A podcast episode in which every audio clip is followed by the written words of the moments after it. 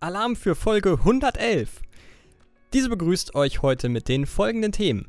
South Park, zweite Staffel LOL, Kati und Mats Hummels, Alarm für Cobra 11, Harpe Kerkeling, Bild TV, Lord of the Rings, beschissene YouTuber, Star Wars Bad Batch, Sonic 2, How to Sell Drugs Online Fast, Staffel 3, Folge 2 und meinem Retro-Gewitter zu den Scooby-Doo-Filmen. Ab geht's!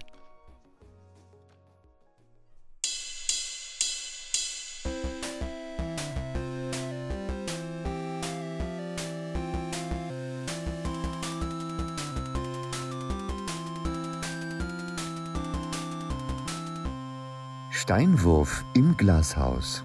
Und damit hallo und herzlich willkommen zurück zu Steinwurf im Glashaus, Episode 111, 111 für unsere Zuhörer in Amerika.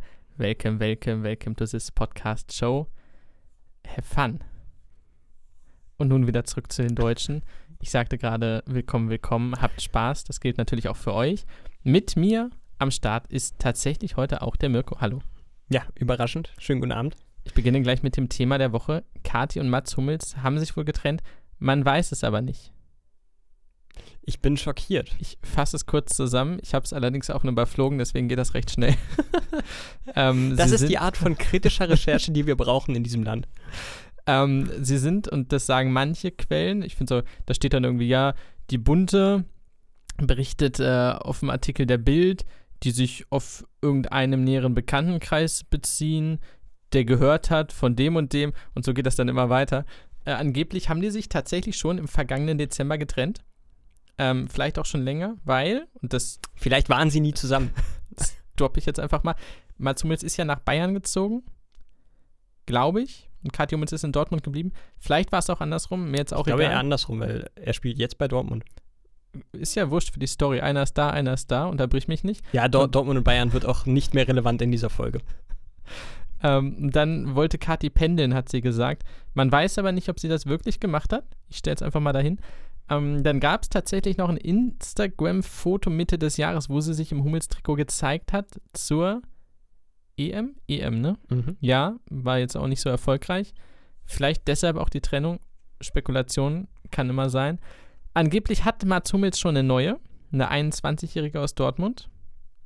Die Gerüchte gehen rum. Die 21-Jährige hat sich jetzt gemeldet und gesagt, das stimmt alles gar nicht. Oder, nee, sie hat nicht gesagt, es stimmt nicht. Sie hat nur gesagt, hört auf Ich bin mit Reus zusammen, nicht mit Hummels. ähm, ja, nee, das war's eigentlich. Ja, spannend, spannend. Mensch, haben wir eigentlich bei der Bunten schon mal angefragt, ob wir einen Corporate-Podcast für die machen sollen? Also, keine Ahnung, also viel, viel sinnfreier als unsere Impro-Sachen ist das, was da drin steht, auch nicht. Die haben ein Kind zusammen. Ein Kind. Denkt ja niemand an die Kinder. Babyhummel.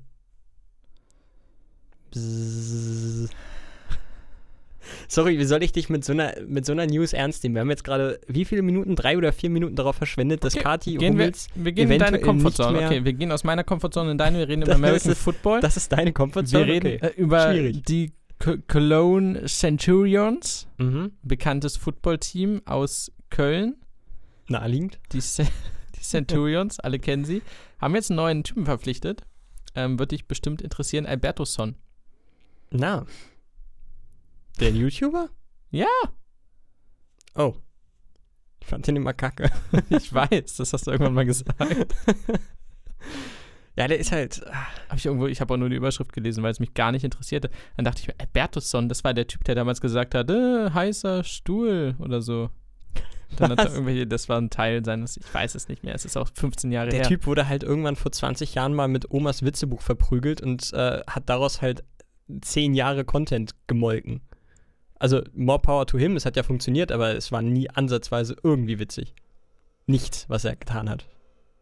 Das Problem ist, er sah damals ja schon recht alt aus. Der muss doch an die 40 sein. Das glaube ich jetzt aber auch. Also, ich würde, ich würde auch wirklich gerne wissen, der ist wirklich als aktiver Spieler oder ist er irgendwie PR oder was weiß ich? Das was? musste googeln, das weiß ich nicht. Also, das finde ich echt. Äh Für die da draußen, an den Empfängern, die jetzt noch ein bisschen jünger sind, hi, Grüße, wie sagt man? Jugendwort des Jahres. Scheiße, habe ich nicht in meiner Liste drin. Ja, ist, ist, äh, ist ja noch die Abstimmung. Ist noch die Abstimmung, können wir gleich auch nochmal durchgehen. Ähm, Wild steht zur Auswahl und Irgendwas mit Papatastisch oder so ein Scheiß? Ja, Papa Platte. Keine Ahnung. Ach, das kommt von dem? Hm. Krass. Ähm, nee, ja, keine Ahnung. Was ich sagen wollte, das ist ein sehr, sehr alter YouTuber. Ich glaube, der hat damals mit Flying Uwe irgendwas gemacht.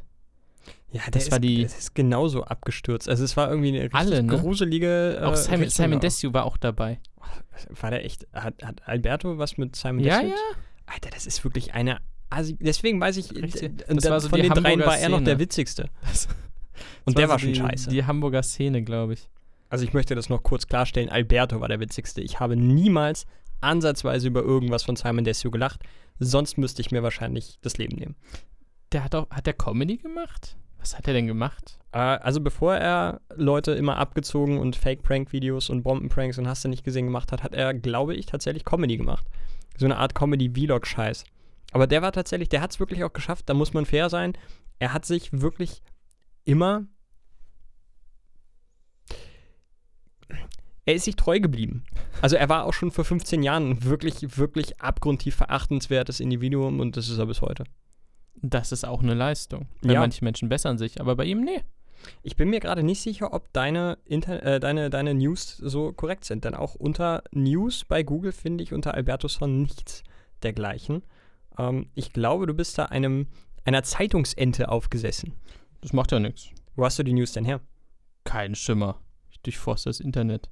Ist ja schon weird. Ich gebe das nochmal mit Cologne Centurions ein, aber ich glaube, dann können wir diesen Myth hier live Krass. basten. Vielleicht haben wir irgendeinen Typen einfach verwechselt und dachten, das wäre der. Das könnte auch sein. Aber, und das möchte ich klarstellen, selbst wenn das eine Ente ist, wir haben über Football geredet. Und das möchte ich appreciaten, also möchte ich mich selber appreciaten, dass wir auch mal gucken, dass du so ein bisschen hier stattfindest. weil ich das sonst nicht tue in diesem Zwei-Mann-Podcast. Das ist traurig. Ja, äh, es freut mich immer über Football zu reden, reden zu können. Und ähm, ja, vielleicht kommt da ja auch in Kürze noch irgendwie was in die Richtung Football. Vielleicht. Könnte, könnte ja sein, dass wir vielleicht jemanden haben, der sich da beruflich drum äh, kümmert, der da hauptberuflich sein Geld mit verdient. Auch mit Journalismus. Auch mit Journalismus, so ein, so ein Hybrid. Und auch mit Reden. Quasi ein Mensch, der Jetzt kündige es einfach an. Ja, okay. Wir haben in der nächsten Woche haben wir ihn, ne? Ja. Haben wir Adrian Franke, den Football-Kommentator von The Zone und äh, Autor ist er auch bei Spox.com oder Spox.com, Ressortleiter, oder? Ressortleiter NFL, genau. Äh, mit ihm haben wir ein bisschen über seinen Job gesprochen, wie man da hinkommt, wie er da hingekommen ist, äh, wie sein Werdegang war von A bis Z, ein bisschen über äh, die GFL und ELF und äh, ja, natürlich auch ein bisschen über die kommende NFL-Saison gesprochen. Ist eine sehr spannende Folge geworden und kann ich euch ans Herz legen nächste Woche am Montag. Ja, cool. Cool, freue ich mich drauf. Ist ein guter. Ist wirklich ein guter. Ist ein richtig guter. Und was eine Tonqualität. Ja, wirklich. Wow. Als hätte man mit einem Profi zusammengearbeitet. Einmal, ne? Hammer. Können wir uns noch was von abgucken. Äh, apropos, äh, Geldregen. Fände ich auch ganz schön. Und äh, für Trey Stone und Matt Parker, Matt Stone, Trey Parker? Ich weiß es nicht genau. Für Stone und Parker gab es einen.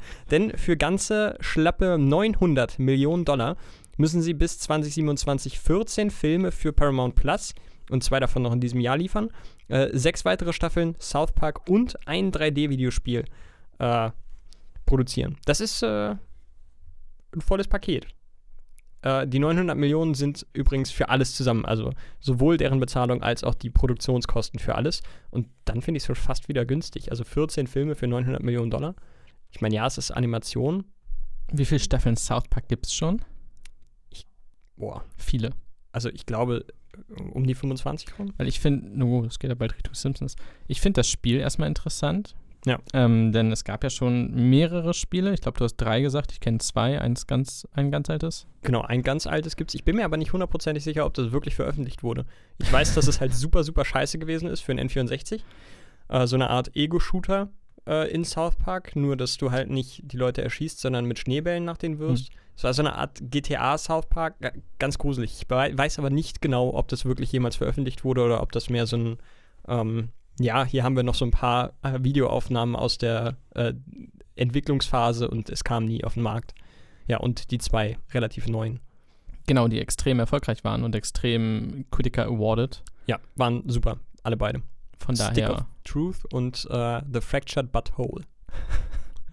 Kann Schön. man gespannt sein, was ein 3D-Spiel bringt. Ja. Das bisher war 2D. Freuen wir uns drauf. Impfgegner haben sich auch gefreut.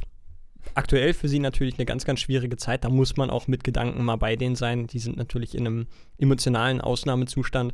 Und ähm, ja, man ist von ihnen gewohnt, dass sie Sachen kritisch hinterfragen, dass sie äh, genau wissen, wovon sie reden, dass sie sich vorher über alles informieren, was sie tun.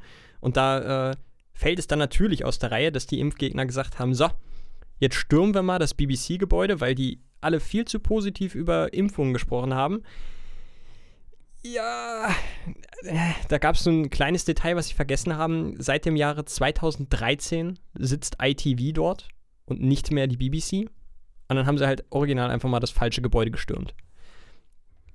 Also für eine Gruppierung, die sich immer auf die Fahne schreibt, sie hätten alles durchblickt und alles kritisch hinterfragt und alle anderen seien irgendwelche Schafe, ist das schon eine ultra peinliche Nummer.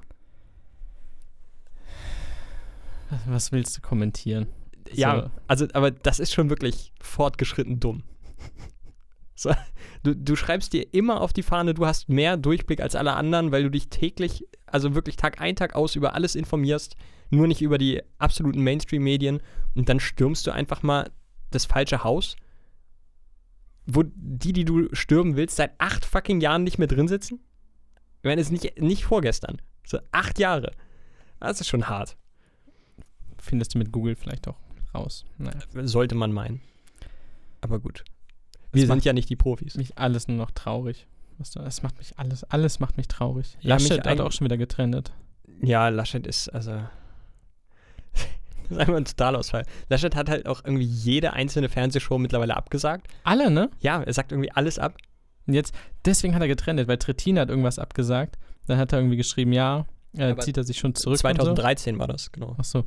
Und dann haben alle darunter kommentiert halt, ja, Bruder, du hast halt 52 Sendungen abgesagt. Was ist mit dir? Dann hat er krassesten Shitstorm wiederbekommen. Den kriegt er alle zwei Tage gefühlt gerade. Ja. Und random ist Scholz jetzt, glaube ich, bei 44 Prozent bei der Befragung, was die Leute für einen Bundeskanzler wollen.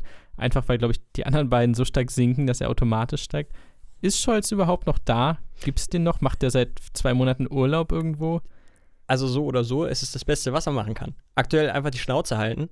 Das Ist das das Beste, was er machen Prinzip, ja. Das Ja. war das Problem mit Biden. Sobald Biden irgendwas gesagt hatte, war so, mm, Ja, also sie haben es ja mal sofort um die, um die Ohren gehauen. Es gibt definitiv vieles, was man an, an Scholz auch kritisieren kann.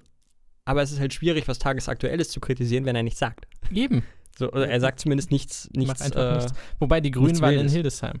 Ja, stimmt. Äh, an dem da? Tag, jein, denn ich habe äh, direkt daneben im äh, wunderbaren Amadeus Videos gedreht für meinen eigenen Wahlkampf oder für unseren Oh. Wahlkampf haben wir gedreht.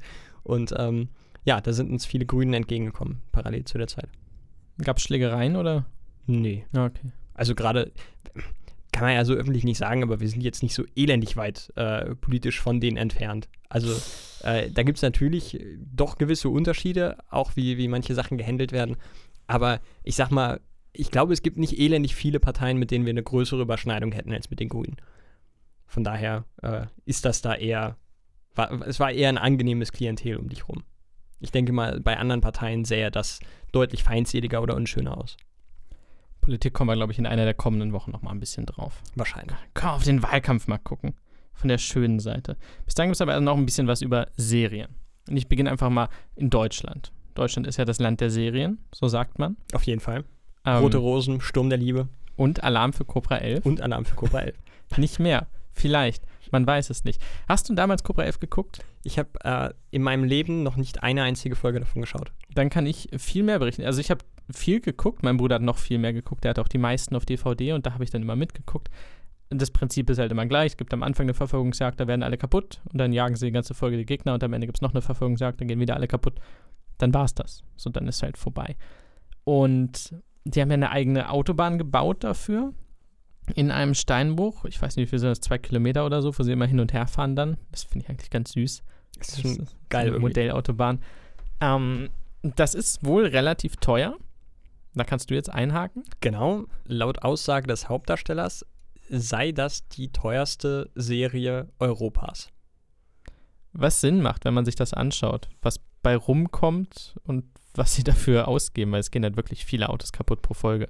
Ja, aber das sind ja meistens irgendwelche, also ich habe schon öfter mal gesehen, dass es wirklich Aufruf von der Produktionsfirma gibt, so, kann euer Auto, schafft es das noch bis Köln? So, dann kaufen wir das dir für einen Huni ab oder so. Aber Also dennoch Special äh, Effects, sonst was, die ganzen Rampen. Also es ist schon aufwendig in der Produktion, glaube ich. Das Ergebnis mal vor, äh, außen vor gelassen, aber es ist, es war Kult, sage ich mal. Aber 25 Jahre, ah, Ja, ist irgendwann auch gut. vielleicht ist es auch einfach gut jetzt. Ja. Geht für dich damit ein Stück deutsche Fernsehgeschichte verloren? Äh, unironisch ja, tatsächlich. Also es gibt so ein paar Pfeiler der, der deutschen Fernsehgeschichte, die gab es oder gibt es halt. Äh, wir hatten hier auch schon den, den Tod der Lindenstraße zu beklagen, mehr oder minder zu beklagen. Ähm, übrigens eine der am wenigsten geklickten Folgen. Also wir haben hier mit der Lindenstraße punkten wir hier im Podcast-Game nicht. Ist nicht Können die wir- Zielgruppe. Können wir hier auch nochmal äh, äu- äußern hier, unsere empirische Studie. Oder ihr schaltet da jetzt alle ein und pusht sie in den Himmel und dann reden wir nur noch über die Lindenstraße. Dann sind wir vielleicht der Grund fürs Lindenstraßen-Revival. Ja, Das Neustart nochmal. Geil. Geil, ey. Dann wären wir wahrscheinlich der erfolgreichste Podcast unter Rentnern. Ach Mensch, das wäre schön. Ja, äh, da, dazu gehört äh, Alarm für Cobra 11, dazu gehört sowas wie Wer wird Millionär, was ja auch irgendwann mal äh, in die ewigen Jagdgründe eingehen wird, wenn der Günther Jauch mal keinen Bock mehr drauf hat. Ich denke nicht, dass das weiter fortgeführt werden kann ohne ihn. Es wird wahrscheinlich versucht, aber es wird nicht klappen. So ein bisschen wie mit Wetten das. Gehe ich von aus, ja. Und ja, da, da gehört das tatsächlich mit dazu. Alarm für Cobra 11 ist schon, ich habe es nie gesehen, ja, aber es ist natürlich trotzdem Es war da. Ja, es war beständig dafür eine ganz, ganz lange Zeit. Und ja, die Klickzahlen, das heißt Klickzahlen, die, die Aufrufzahlen, die Quote geht runter. Das Budget bleibt scheinbar gleich. Das ist irgendwann, hat sich dann überholt.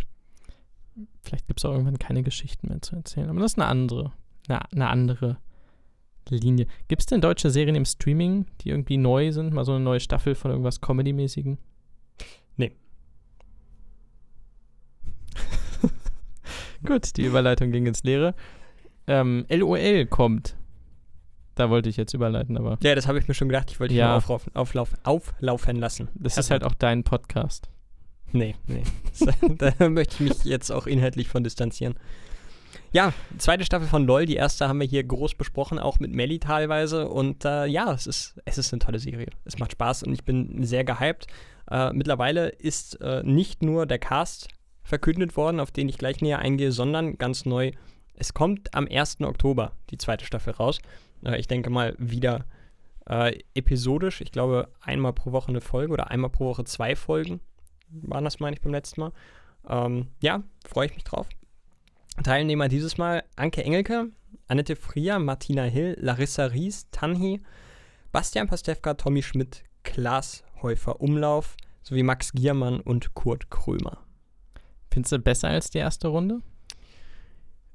Äh, schwierig. Ich würde zu Ja tendieren. Weil ich kenne ja tatsächlich außer Tanhi und Tommy Schmidt ist der von dem Podcast, ne? Genau. Okay. Außer den beiden kenne ich alle, was faszinierend ist, weil ich damit nichts am Hut habe. Ähm, ich wäre sogar abgeholt. Ja. Ein bisschen, wenn ich Amazon Prime hätte. Habe ich nicht, aber wenn ich es hätte. Von daher, ich glaube, bei der ersten war es so, kannte ich ungefähr die Hälfte. Ich hätte ich hätt gern Thorsten Sträter nochmal mit drin gehabt. Allerdings hat der ja auch, Spoiler-Alarm, die erste Staffel gewonnen. Hm. Äh, von daher kann ich es nachvollziehen, dass sie ihn nicht nochmal mit eingeladen haben. Ich finde es gut, dass sie Max Giermann und Kurt Krömer nochmal mitgenommen haben. Kurt Krömer ist immer gut, egal wo er ist. Es ist immer gut, wenn man Kurt Krömer dabei hat. Und für den Rest, ja, Anke Engelke und Bastian Pastewka. Also ich bitte dich. Das ist schon die absolute A-Garde. Ähm, Glashäufer Umlauf genauso. Den finde ich tatsächlich auch sehr lustig. Also Ja, äh, also das ist wirklich, ja, sie haben es wieder geschafft. Das ist eine, eine total geile Truppe und bis auf Tanhi kenne ich da äh, auch alle. Und äh, ja, freue ich mich da einfach drauf. Larissa Ries zieht ja nochmal eine ganz andere Zielgruppe rein. Tommy Schmidt auch. Tommy und das Schmidt ist clever gesetzt. Also jeder Einzelne bringt quasi seine eigene Zielgruppe nochmal mit, sodass die sich aus sehr vielen Puzzlestücken zusammensetzt. Das ist clever zusammengestellt. Auf jeden Fall. Zumal man ja auch so eine, so eine kleine, eine ganz kleine Reunion von Pastewka hat. Mit ihm selbst natürlich, mit Anke Engelke, mit Annette Frier, die ja alle doch größere Parts, beziehungsweise die Hauptrolle in der Serie Pastewka übernommen haben. Allein das finde ich schon geil. Ich hoffe, da gibt es vielleicht den einen oder anderen Insider-Gag. Weil ich bin mir relativ sicher, dass die meisten, die da äh, jetzt drin sind, auch die Serie gesehen haben. Und es ist allein deswegen auch naheliegend, weil die Rechte für Pastewka immer noch bei Amazon Prime liegen. Stimmt. Also ja. vielleicht gibt es da irgendwie was. Das wäre natürlich richtig geil. Also da, ich, ich kann es tatsächlich kaum erwarten und ich freue mich auf den 1. Oktober. Worauf man sich auch freuen kann, ist der Start von Bild. Wie heißt das? Plus, live. Nee, Bild TV. Bild TV. Fernsehsender von Bild. Ich dachte, den gibt's schon längst, aber der kommt erst bald. Gibt es auch, aber äh, das ist dann, glaube ich, so ein 24-Stunden-Ding. Ah, okay. Also ein richtig klassischer TV-Sender. Mit Rundfunklizenz und allem. Weil Im Moment ist es, glaube ich, mehr so ein sporadischer Livestream. Genau, mit, mit Rundfunklizenz und allem drum und dran. Sie selbst bezeichnen sich nicht als Nachrichtensender, wollen aber natürlich immer Nachrichten senden, was für die natürlich geil ist, weil sie jeden Scheiß senden können, ohne darauf festgenagelt werden zu können, weil wir sind ja nur Entertainment, wir sind ja kein Factual-Kram. Ich könnte jedem Einzelnen, der da auftritt, in die Fresse hauen. Ich kotze, wenn ich daran denke, dass diese Wichser jetzt ihren 24-Stunden-Scheiß in den Äther kotzen können. Und ich möchte jetzt schon mal eins sagen. Nummer eins, tut euch selbst und allen anderen einen Gefallen, guckt diese Rotze nicht. Und Nummer zwei, vielleicht noch wichtiger, regt euch über diese Scheiße nicht im Internet auf, denn das ist genau das, was sie mit, mit Bild TV versuchen. Äh, wieder ins Gespräch zu kommen, relevant zu werden, dadurch, dass man da irgendwelche Aufreger projiziert und die Leute sich das dann angucken.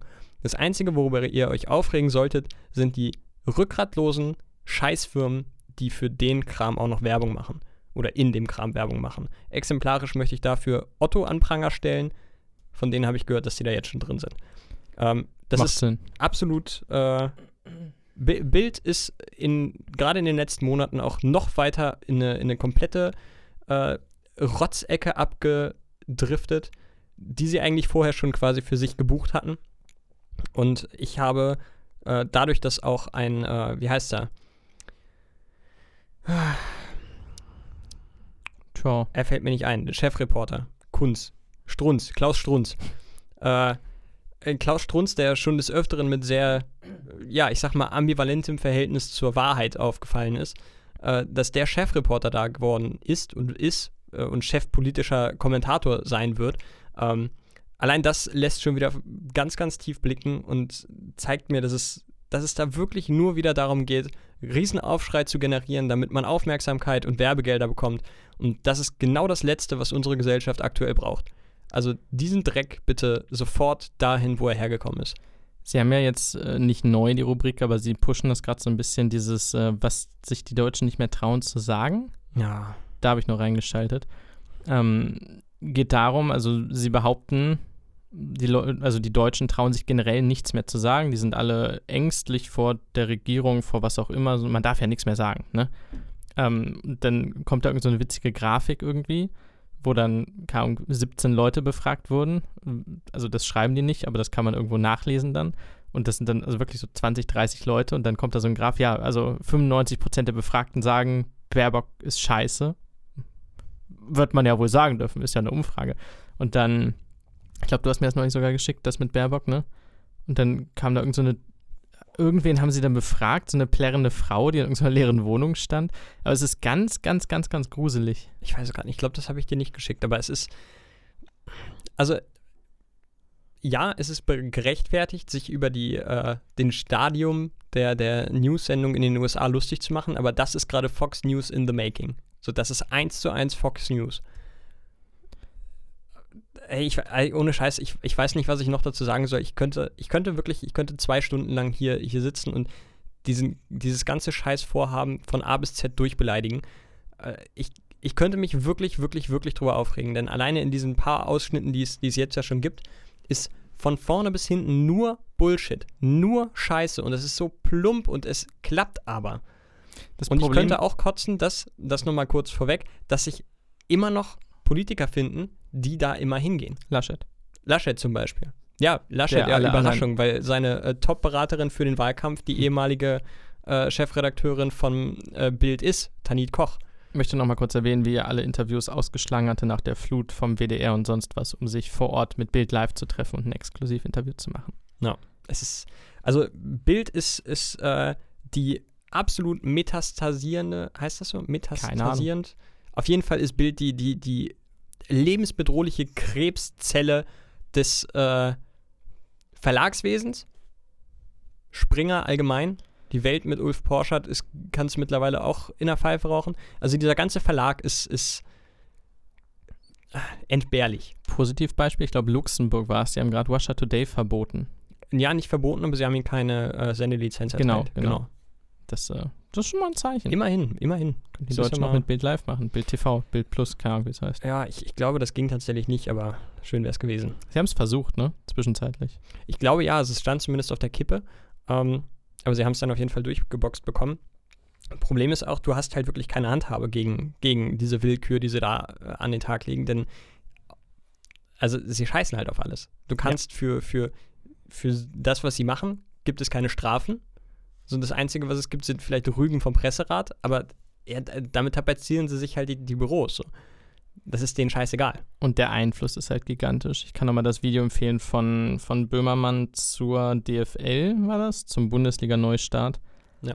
Ähm, wo er auch so ein bisschen aufgedeckt hat, recherchiert hat, wie das zustande kam und dass die Bild doch eine sehr große Rolle gespielt hat. Eine größere als die Politik und die Liga selber, dass die Bundesliga wieder startet, weil sie auch sehr davon abhängig waren. weil sie halt den Mob anstacheln können. Und Genau. die Leute, die regelmäßig Bild lesen und für die das wirklich so deren Informationsquelle Nummer eins ist, es tut mir leid, das jetzt so, so, so von oben herab sagen zu müssen, aber das ist nun mal auch die Art von Mensch, die Heugabel packt und dann äh, direkt losbrüllt und äh, ja, unangenehm wird.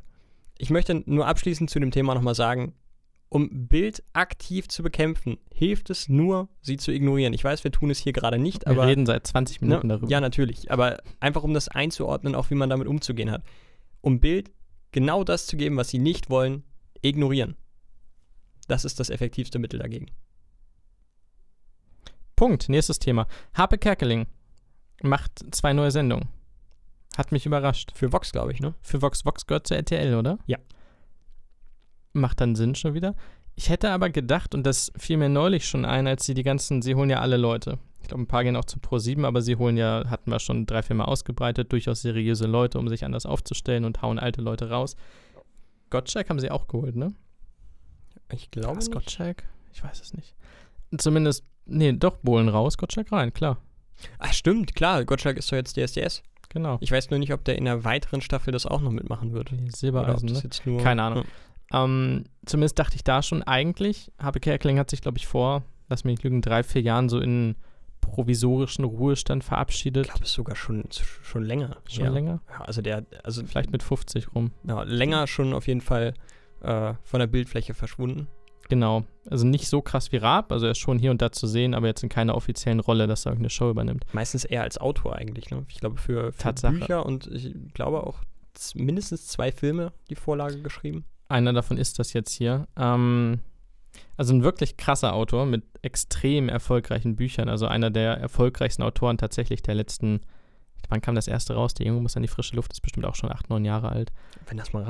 Vielleicht älter. Aber Ja. es waren danach auch noch drei, vier Bücher, die allesamt durch die Decke gingen. Also das war jetzt nicht irgendwie, oh, cooler Name, sondern der kann das auch richtig gut. Und der wird jetzt für Vox zwei Sendungen machen. Den Namen habe ich vergessen, ist auch scheißegal. Das eine ist irgendwie ein Abend mit Harpe Kerkeling. Da wird er interviewt, glaube ich, zu seinen Büchern und zu seinen Filmen. Okay. Das andere fand ich aber durchaus interessant. da dachte ich, wenn das gestreamt wird, wäre es richtig geil. Äh, da reist er durch die sieben Zwergstaaten. Ich weiß nicht, ob du davon gelesen hast. Also Zwergstaaten San Marino, Liechtenstein, sonst was. Ähm, und macht so ein bisschen den Reiseführer. Und da ich Harpe Kerkeling unglaublich sympathisch und cool finde, hätte ich fast Bock, mir das anzuschauen. Mhm. Ja, geht mir ähnlich. Also ich habe das gelesen, dachte, ah, also mit allen anderen Moderatoren würde ich wahrscheinlich sagen, nee, nee, nicht unbedingt. Aber mit Harpe Kerkeling ist es schon wieder irgendwie spannend. Und auch so mit den Zwergstaaten. Irgendwie hat das was sehr Charmantes. Ja, und es passt aber auch, also ich kann es mir perfekt mit ihm vorstellen. Weil er auch die, die Qualität mitbringt. Also er blödelt halt nicht die ganze Zeit rum, sondern er kann auch tatsächlich dann Sachen erzählen. Und Ja. das Thema, also ich finde mega geil. Absolut. Und äh, ja, was man, ich möchte das nochmal erwähnen, weil das, ich das auch ständig wieder vergesse bei ihm, äh, der kann auch verdammt gut Stand-up-Comedy. Also das ist er auch, da ist er auch nochmal super talentiert drin. Also der Typ hat richtig, richtig was auf dem Kasten. Und äh, ja, ich finde es gut, dass der jetzt mal wieder ein bisschen in den Vordergrund tritt. Schön, ihn mal wieder zu sehen. Den Harpe. Es war auch immer schön, Juna Stubbs zu sehen, aber die ist jetzt leider im Alter von 84 Jahren verstorben, ist den meisten heutzutage wahrscheinlich bekannt als Mrs. Hudson aus der äh, BBC-Serie Sherlock. Sehr schade. Habe ich noch nicht gesehen, fange ich bald an, aber. Das äh, sagst du, glaube ich, seit literally der allerersten Folge des Podcasts. Ja, ich habe mal besoffen eine Folge gesehen. Da fand ich so geil, dass ich mir dachte, das muss ich nüchtern mal weiterschauen. Habe ich auch noch nie gemacht. Solltest du tun. Ich ja, hab, am Ende von Staffel auch. 1 habe ich, glaube ich, äh, geheult. Und ich tue es auch heute noch regelmäßig, wenn ich die Folge schaue. Ist wirklich gut. ja. Also ich weiß es, aber ich muss nur irgendwann ansetzen. Solltest du tun. Solltet ihr alle tun. Apropos, ihr alle tun. Jetzt bin ich gespannt. Achso, okay. Ich dachte, du hattest noch ein Thema. Okay. Nee. Ja, äh, es gibt eine neue Art und Weise, wie der äh, Deutsche Comedy-Preis zustande kommt.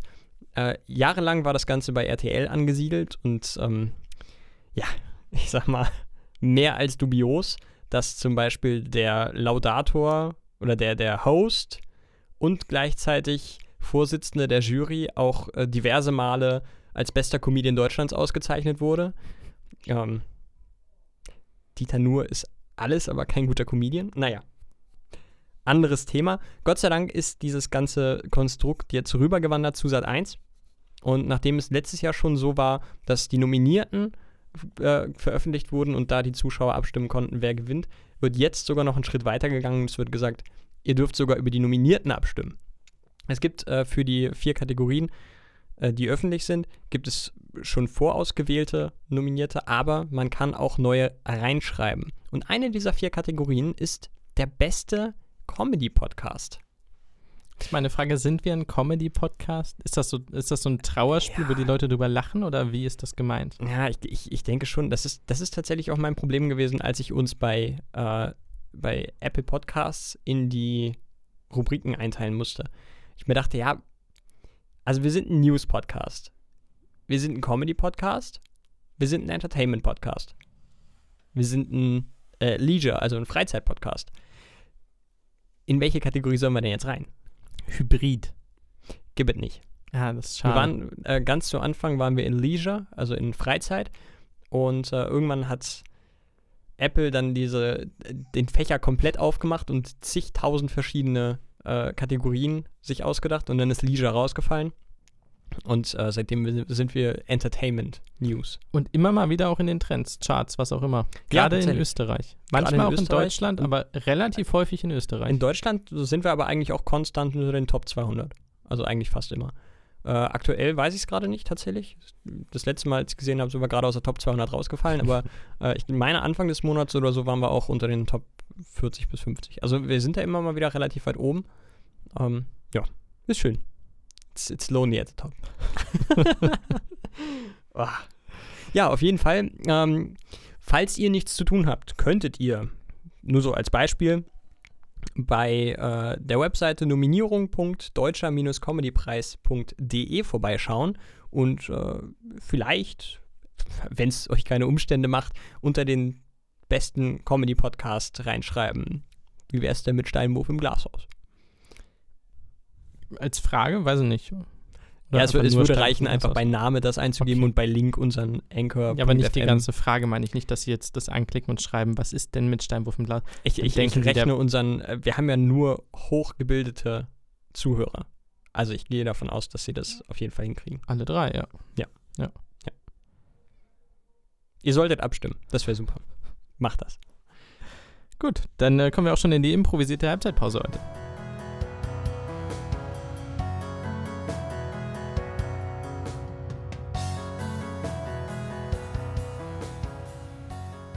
Und die ist äh, nicht mit Melly heute, denn Melly ist nicht da. Melly guckt Suicide Squad und das ist auch der, der Aufhänger, das Stichwort für mich.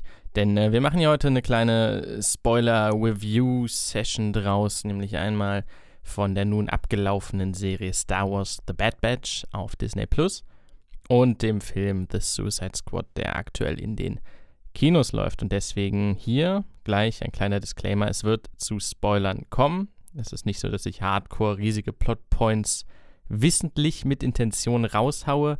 Allerdings sind sie durchaus Teil einer derartigen äh, Rezension, Kritik, Review, wie immer man es nennen will, was natürlich bei mir relativ positiv immer ausfällt, aber dennoch wird es zu Spoilern kommen. Deshalb Es wird 10 Minuten dauern, 5 Minuten für The Bad Batch, 5 Minuten für Suicide Squad. Das Ganze startet jetzt. Wenn ihr das nicht hören wollt, spult 10 Minuten vor. Exakt 10 Minuten.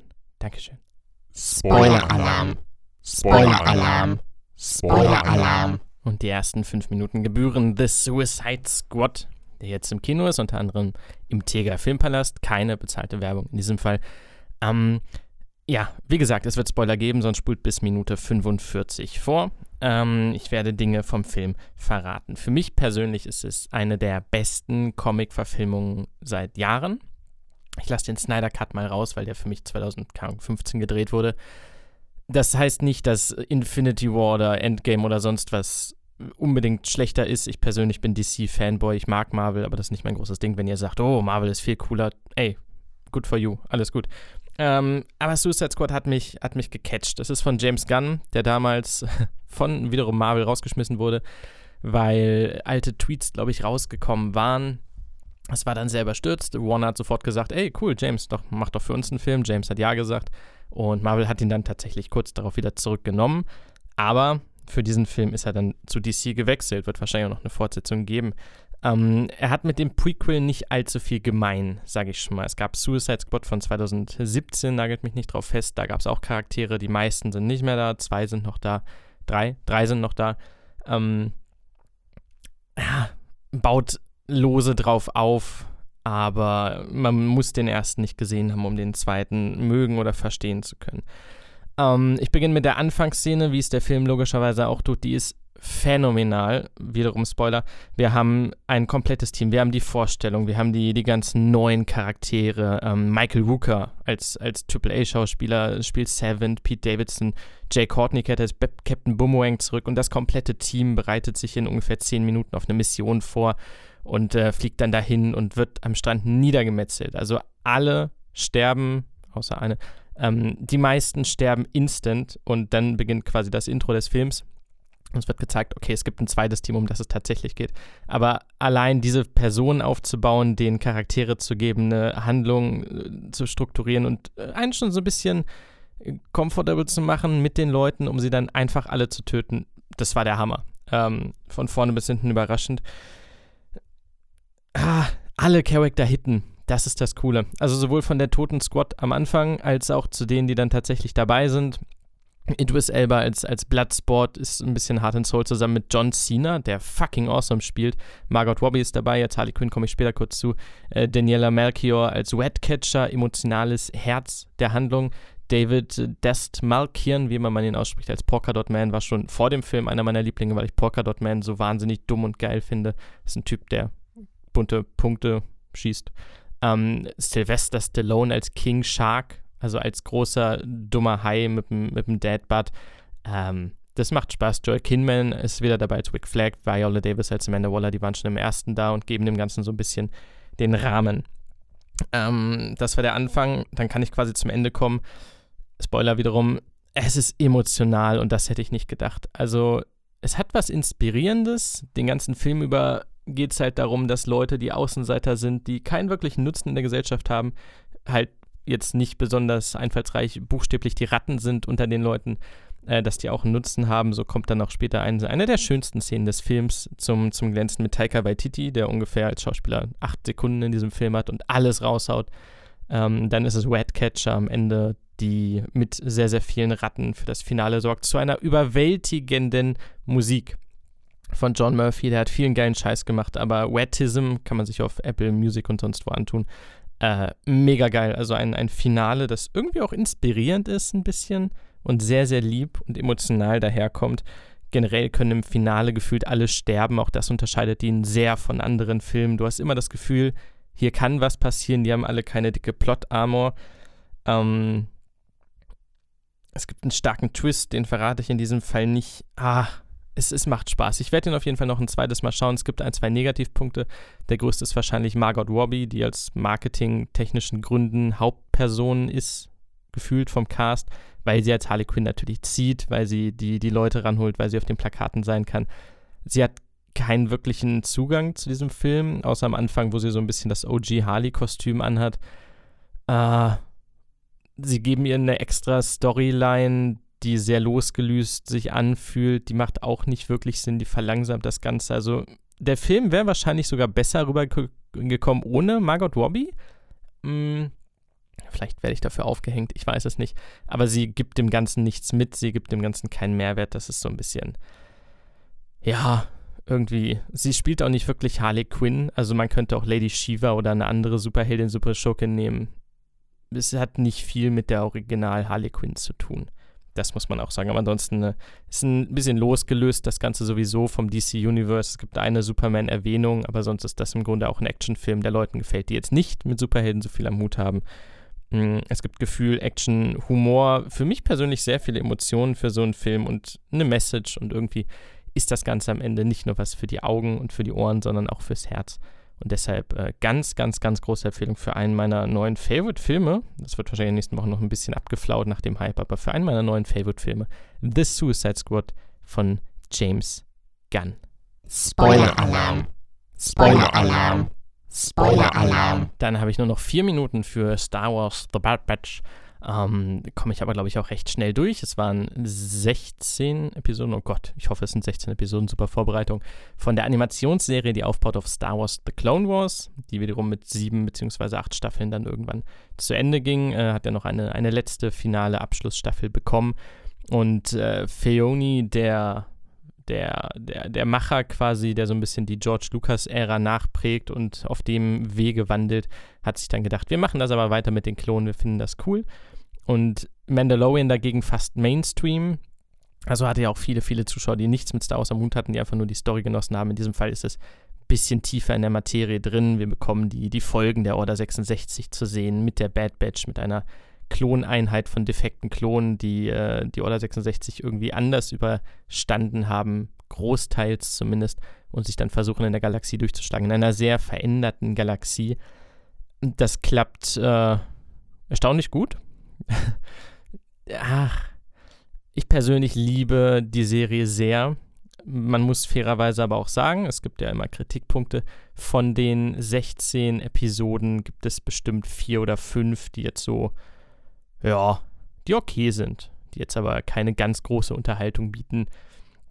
Kann daran liegen, dass wir natürlich gucken müssen, wer sind diese neuen Leute. Es sind klar tauchen Hauptcharaktere aus aus Clone Wars, äh, auf aus Clone Wars oder aus den Filmen, die sind aber immer nur so kleine, kleine Pünktchen. Da hast du in der einen Folge mal, mal Captain Wax oder in der anderen pff, andere Überlebende, sage ich mal, ohne zu tief ins Detail gehen, zu wollen, von der Order 66. Ähm,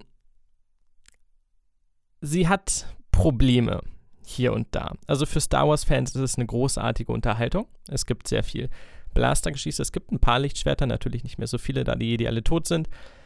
Mm, und es ist äh, ein bisschen düsterer, zumindest als die ersteren, äh, als, die, als die ersten Staffeln von Star Wars The Clone Wars, klar. Und gerade für die, die das Extended Universe mögen, sei es äh, mit Backstory zu, zu Camino oder mit ähm, den, den Kopfgeldjägern, Cat Bane ist zum Beispiel wieder mit dabei, die Klon-Kommandos aus dem legendären Spiel von, glaube ich, 2000 drei oder vier oder so und aus den Büchern spielen eine relativ große Rolle am Ende. Also es gibt schon viel zu entdecken, wenn man in der Materie drin ist. Wenn man das nicht ist, hat man teilweise vielleicht Schwierigkeiten, beziehungsweise weiß nicht genau, was die da eigentlich tun, denn das scheinen die Charaktere selber nicht so zu wissen, die müssen sich ja neu orientieren. Das sorgt allerdings auch dafür, dass es keinen großen übergreifenden Plot gibt.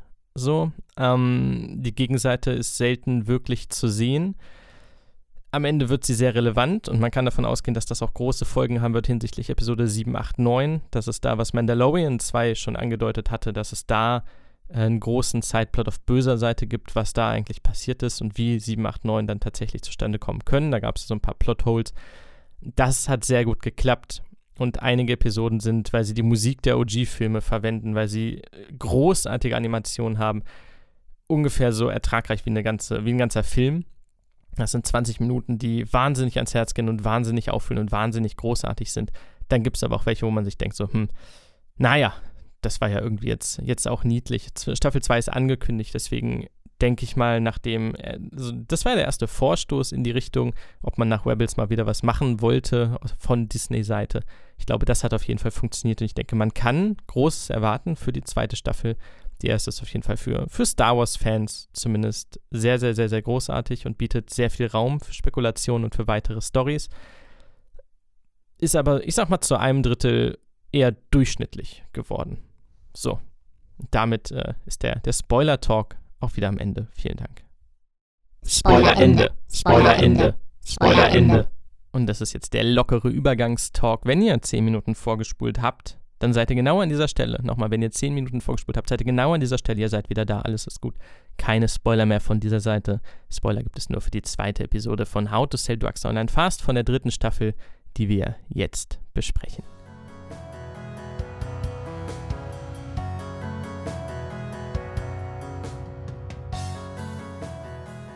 Und da sind wir in der zweiten Halbzeit und wir sind zurück mit How to Sell Drugs Online Fast, der zweiten Folge der dritten Staffel der beliebten Netflix-Serie. Dieses Mal mit dem Titel A Miss, ich hab's eine sehr krakelige Handschrift, A Misdemeanor, A Little Trip.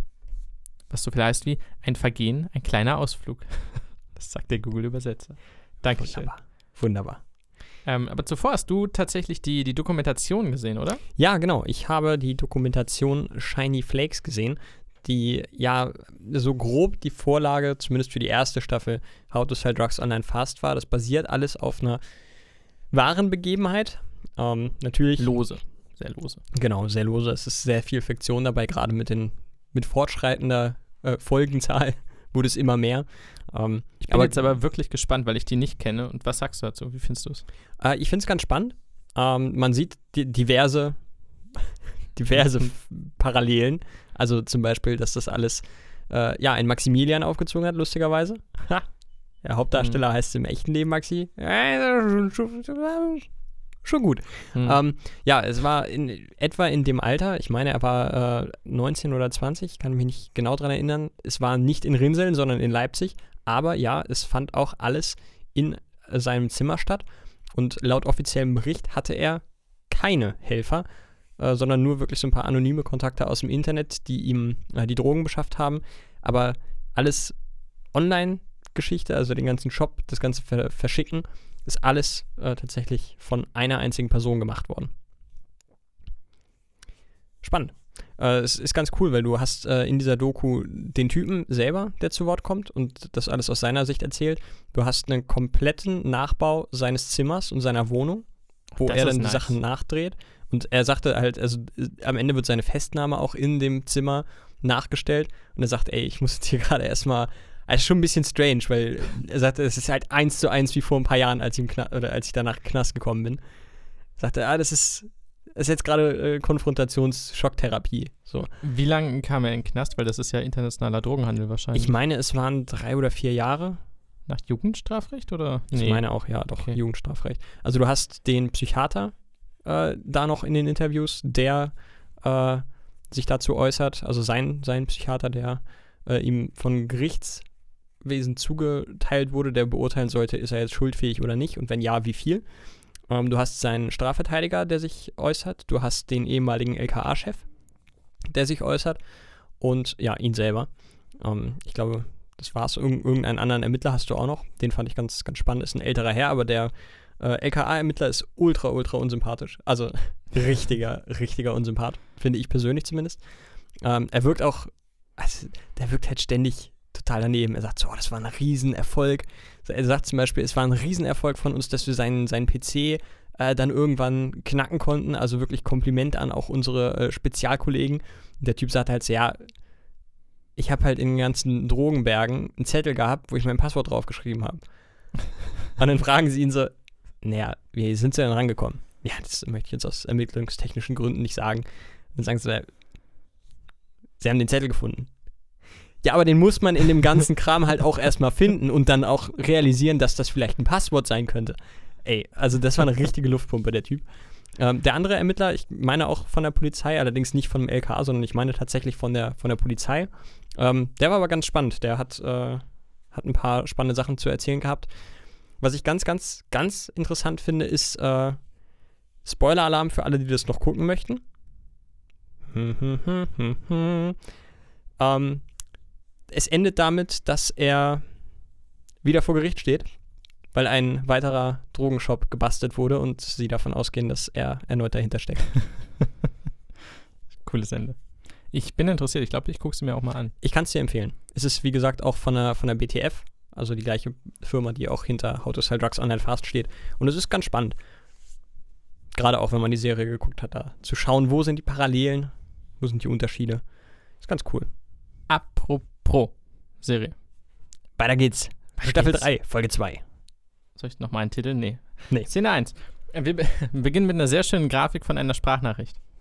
Was, glaube ich, erst beim, beim Second Watch auffällt, warum, aber wir beginnen tatsächlich mit der Grafik von einer, von einer Audioaufnahme, sage ich mal. So der Aufnahmebutton mit so einem Audiospur. Ich dachte im ersten Moment, da kommt Hell 2, 3000? Hell 3000?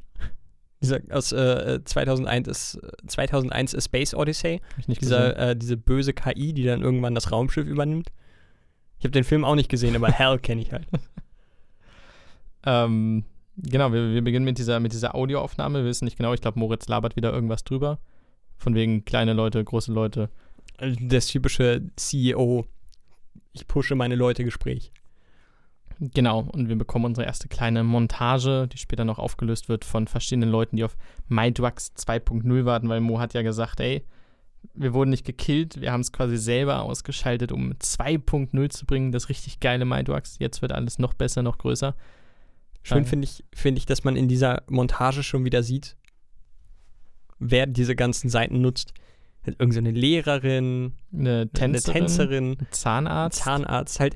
Und das ist ja nun mal genau das, was, was ich gerade in den letzten Folgen vermehrt wirklich auch schön finde, dass sehr viel mit Klischees gespielt wird und dann aber sofort der Umbruch kommt und es heißt, das ist aber nicht die Realität.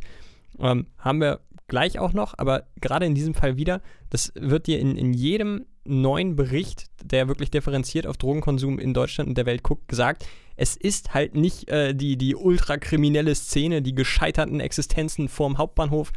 Ey, Drogenkonsum und gerade solche Partydrogen sind ein komplett gesellschaftliches Phänomen. Das macht der 80-jährige Rentner genauso wie der 14-jährige Jimmy. So, und das finde ich, finde ich in, dieser, äh, in diesem Zusammenschnitt wirklich schön, weil es halt, du glaubst nicht, dass es die, die Grundschullehrerin ist, die sowas nutzt. Du glaubst nicht, dass es die Tänzerin ist, die sowas nutzt oder von mir aus auch der Zahnarzt. Dem schon am ehesten, da würde ich es mir schon am ehesten vorstellen. Hm. Aber ja, das, das finde ich so schön. Das ist so, es ist unausgesprochen, aber es, es ist ein roter Faden. Der zieht sich auch bei unserem Polizisten durch. Wie heißt äh, Florentin Wills Charakter? Also Ich habe keine Ahnung. nennen wir ihn Florentin Will. Ich habe ihn die ganze Zeit, also ich habe ihn jetzt in meinen Aufzeichnungen entweder Klößchen, Tini, Kommissar Nervensäge oder Florentin genannt. Flo habe ich hier meistens stehen. Okay. Ähm, das ist ein schöner Fake-Out, denn wir sehen, wie er sich die, die bunten Pillen in die Schale gießt, was natürlich aussieht wie Drogen und dann gießt er die Milch drüber und isst seine Cornflakes. Das fand ich sehr süß. Das, Ja. habe ich, mein, das Kind in mir hat sich ein bisschen gefreut. Der Fan von Florentin in mir hat sich gefreut, denn wir sehen Florentin. Tatsächlich in einer sehr großen Rolle in dieser Folge. Ja, also dafür, dass er in der ersten Staffel für, ich glaube, zwei Sekunden als Cameo-Auftritt kam, ist er jetzt halt wirklich ein, ein eklatanter Teil der Story. Gerade in dieser Folge. Genau, in dieser Folge. Ich bin gespannt, wie es weitergeht, denn tatsächlich steht er im Abspann unter Also Starring, also nicht mal als Nebencharakter, sondern danach so in der großen Liste von, die sind auch irgendwo dabei. Ui. Wenn ich das hochrechne, würde das wahrscheinlich heißen, dass er in den nächsten Folgen zumindest weniger Auftritt hat. Vielleicht kommt dann irgendeiner auch noch groß wieder, wie in dieser und in den anderen sind die andern- anderen Handlungsstränge im Vordergrund.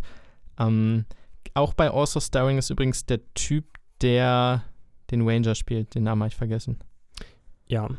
Ähm, das fiel mir in der ersten auf, das habe ich glaube ich nicht gesagt gehabt. Der ist auch unter Also Starring und ich hatte in der ersten gedacht, der nimmt eine größere Rolle ein. Das dachte ich auch, aber der ist ja hier zweimal ganz kurz nur zu sehen in dieser Folge. Genau, also ich denke, es wird für ihn so bei sporadischen Nebenauftritten bleiben.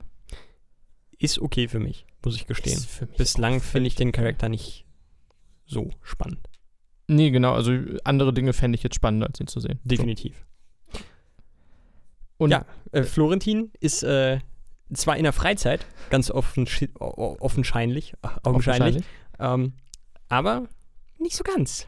Work-Life-Balance ist bei ihm nicht so ausgeprägt. Er ist gerade am Schauen in internen Polizeinetzwerken und hat da offen die Personalseite scheinbar von einem gewissen Jens Zimmermann im Haferfeld 14 33896 Rinseln. Ich habe mir mal die Mühe gemacht, um zu schauen, wo es denn eine Straße gibt im Haferfeld 14. Und siehe da, in der Stadt Kamen, NRW, gibt es eine Straße, die so heißt. Ich denke nicht, dass es Zufall ist, dass Kamen der Heimatsort von Stefan Tietze ist. Ich denke, wir haben hier eine Anspielung. Oh, das ist aber süß. Ja. Gut, da bist du auch Experte in dem Thema, aber trotzdem. Schön herausgefunden. Danke. Chapeau. Dankeschön. Chapeau. Ich finde es schön, dass er den, den Leppi zurück hat. Das war so ein bisschen die, die Throwaway-Line von der letzten Folge. Ach, Laptop ist jetzt weggeschlossen. Da dachte man, okay, wir machen andere Storyline, passt schon, der Laptop ist jetzt weg. Nee, Genau. er hat sich den versiegelten Laptop geschnappt und zerreißt auch aus Versehen das Etikett, wo er ihn heimlich öffnen wollte. Das ist schön. Fand ich sehr schön, dass sie Ja. aus, dieser, aus diesem Nebensatz in der ersten Folge jetzt tatsächlich, also er macht einfach weiter, wo er aufgehört hat, auch wenn er nicht soll. Ähm, Ja, er ist so, so ein bisschen besessen davon. Wie wir ja alle wissen, auch zu Recht. Er weiß es noch nicht genau, aber er geht halt stark davon aus. Was ich auch noch schön zu sehen fand, war Jens Zimmermann, äh, der Eintritt in den Polizeidienst am 15.05.1992. Äh, ich habe zu dem Datum jetzt nichts speziell rausgefunden. Da fällt mir eigentlich ein, vielleicht hätte man da auch nochmal gucken können, ob das ein Geburtsdatum ist, vielleicht von äh, einem der Autoren. Vielleicht. das hätte sein können, ja. Äh, schaue ich gleich nochmal live nach. Ähm, aber wenn du 1992 in die Polizei eintrittst und in Rinseln wohnst, das ist ja jetzt kein LA oder New York, dann bist du mit deinem Geld irgendwie scheiße umgegangen, glaube ich. Weil als, ich meine, er ist jetzt kein, kein Chefpolizist, so, aber er ist mit Sicherheit verbeamtet. Und durch, ich weiß nicht, ich glaube, die haben Tarif, nee, doch, Tarif Ja, öffentlicher sicher. Dienst wahrscheinlich Ich sehe ihn auch im höheren Ähm, Dienst. Ja. also ich kann mir schon vorstellen, dass der eigentlich ein ganz gutes Einkommen hat. Ich meine, ja, er hat zwei Kinder und mittlerweile auch einen Hund, aber zur Miete in einem Haus, dann, also so, so scheiße kann es denen doch eigentlich nicht gehen, oder? Ich weiß nicht, was er an Ausgleich zahlen muss für seine Ex-Frau. Ja, aber er hat ja die beiden Kinder, also Dennoch muss man, glaube ich, eigentlich im? Zweifelsfall, wer mehr oder weniger verdient, muss ja irgendwas an den anderen zahlen. Da, bin- da kenne ich mich nicht aus. Ich bin erst dreimal geschieden. Ich habe ich noch nicht so viel Erfahrung. Zahl, die Gerichtsbescheide flattern immer ein, aber du ignorierst Ich, die einfach. ja, genau. Also bei mir ist halt nichts zu holen. Also von daher, ich kriege immer nur Geld. Aber ich weiß nicht, wie anteilig. Mm, Ja, aber hast du auf jeden Fall recht. Äh, genau, also er, er, wie sagt man, nicht restauriert den Laptop. Er holt ihn zurück ins Leben, Er, er, äh, rettet die Daten. ich, ich weiß, dass es dafür ein Wort gibt. Es gibt ein Wort, ne? Aber wie heißt es? Re. Hä? Ist ja auch nicht Das so kann doch nicht so schwer sein. Er holt die Daten zurück von dem. Reanimiert. Nein, nicht reanimiert. Das ist beim Menschen, wenn du irgendwen wiederbelebst. Ja, ich meine, er belebt ihn ja quasi auch wieder. Wie dem auch sei. Äh, er holt sich die Daten zurück von dem Laptop, den Mo damals gelöscht hat, weil da seine Kundendaten drauf sind. Und wie damals feiere ich auch heute, dass Buba tatsächlich die Word-Datei angelegt hat, äh, kunden.xls. Also auf seinem Drogenlaptop hat er einfach die Word-Datei Kunden. Eine Excel ist es, ne? Ich weiß es nicht. Ist eine Excel-Liste, ja. Ähm, Ähm, Nochmal kurzer Schwenker zu Shiny Flakes. Hm? Hat er auch. Also, Finde ich witzig, finde ich süß. Also da sehe ich auch Buba immer noch, aber mein Gott, Junge.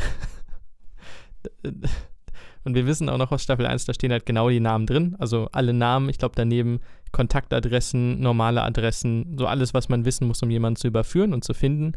Ähm, ganz großartig. Und da stürzt sich natürlich Florentin Will sofort rein und dann schießen wir auch schon ins normale Intro rein. Das ist unser Aufhänger für diese Folge, denn das ist tatsächlich auch der treibende Plot genau. die Jagd des Florentin Will auf die Drogenbarone. Kurzes Update: Ich habe zu dem Datum kein Insider irgendwie finden Okay. können. Also weder Florentin Will, der ist ein Jahr früher geboren, noch äh, Stefan Tietze, der ein bisschen jünger ist, äh, sind da passende Daten. Und Philipp Kessbohrer auch nicht. Die anderen habe ich gerade nicht im Kopf. Gerade nicht. Gerade nicht. Das macht nichts. Geschrieben ist die Episode von Michael Schilling und Philipp Kessbohrer. Michael Schilling.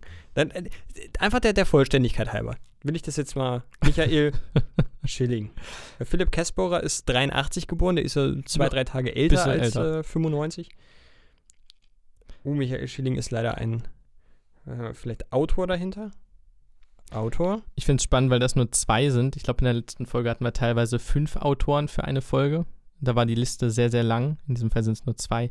Regie geführt hat Arne Feldhusen. Ja, Arne Feldhusen ist auch ein bisschen älter, den brauche ich gar nicht erst googeln.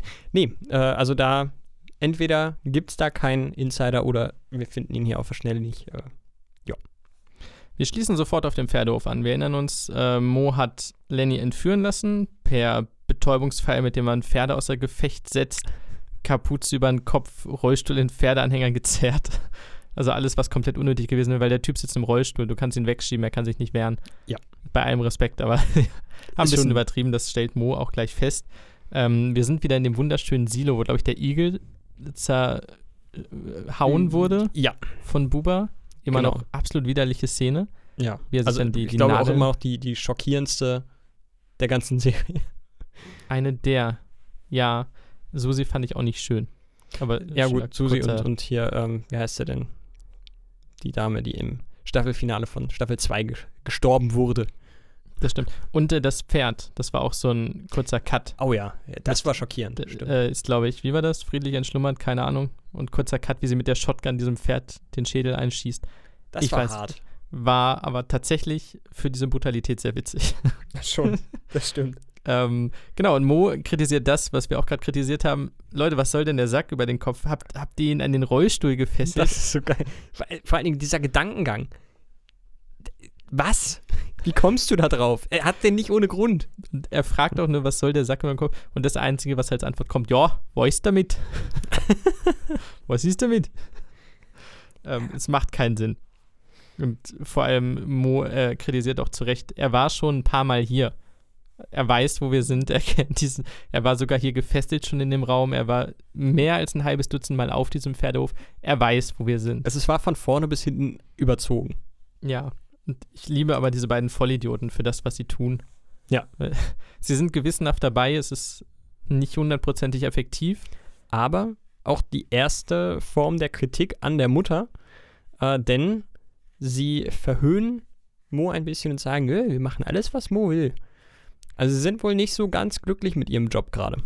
Ja, genau. Das Zitat habe ich aufgeschrieben. Äh, Wir machen was und genau wie Moritz es will. Und Das ist sehr genervt ausgedrückt. Sehr süß. Mutti sehen wir nicht, Doro. Doro sehen wir nicht. War, Ja. glaube ich, in der ersten Folge ganz kurz zu sehen, wie sie das Geld angenommen hat.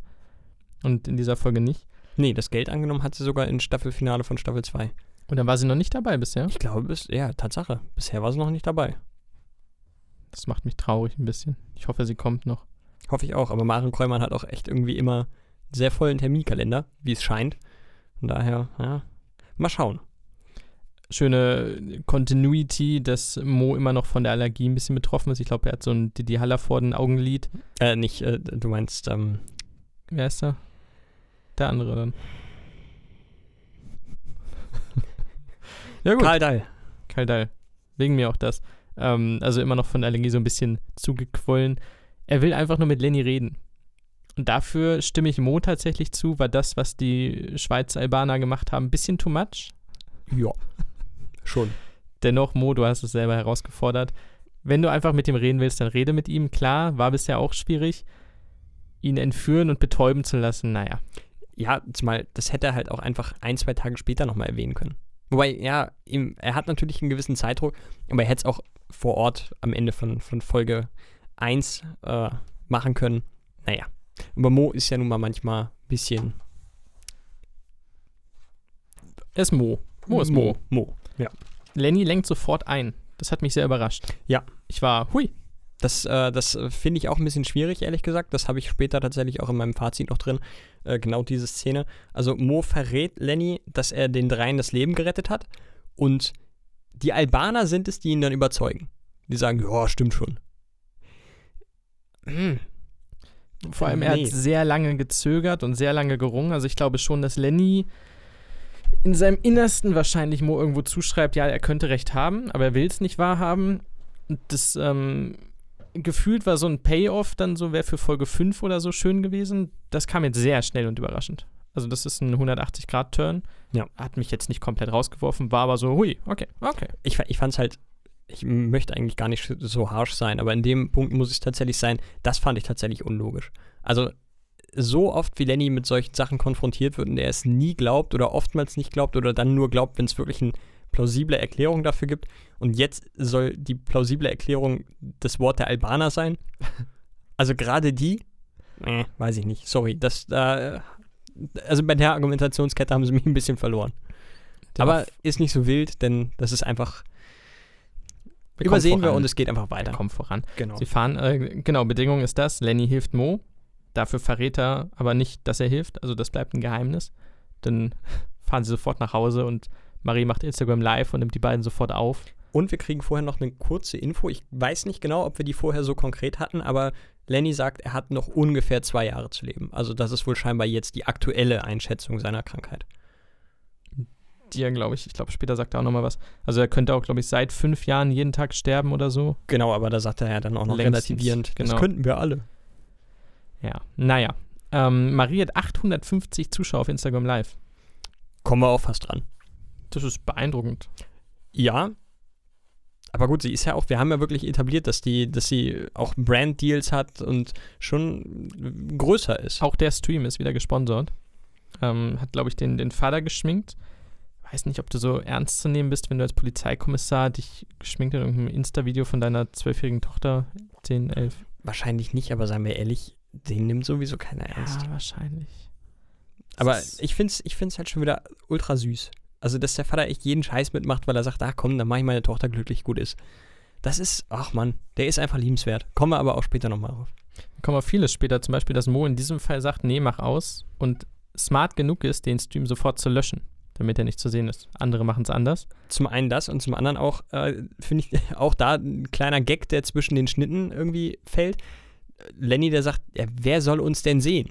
Oder Mo, ich weiß gar nicht mehr, wer von den beiden das sagt. Einer von den beiden sagt, äh, wir sollen aber nicht zusammen gesehen werden. Ich glaube, Lenny ist es. Und Mo sagt, ja, sag mal, wer soll uns denn sehen? Und sie gehen zu Hause, schlagen da auf und laufen direkt in den Livestream rein. Das fand ich, fand ich einen ganz guten Gag.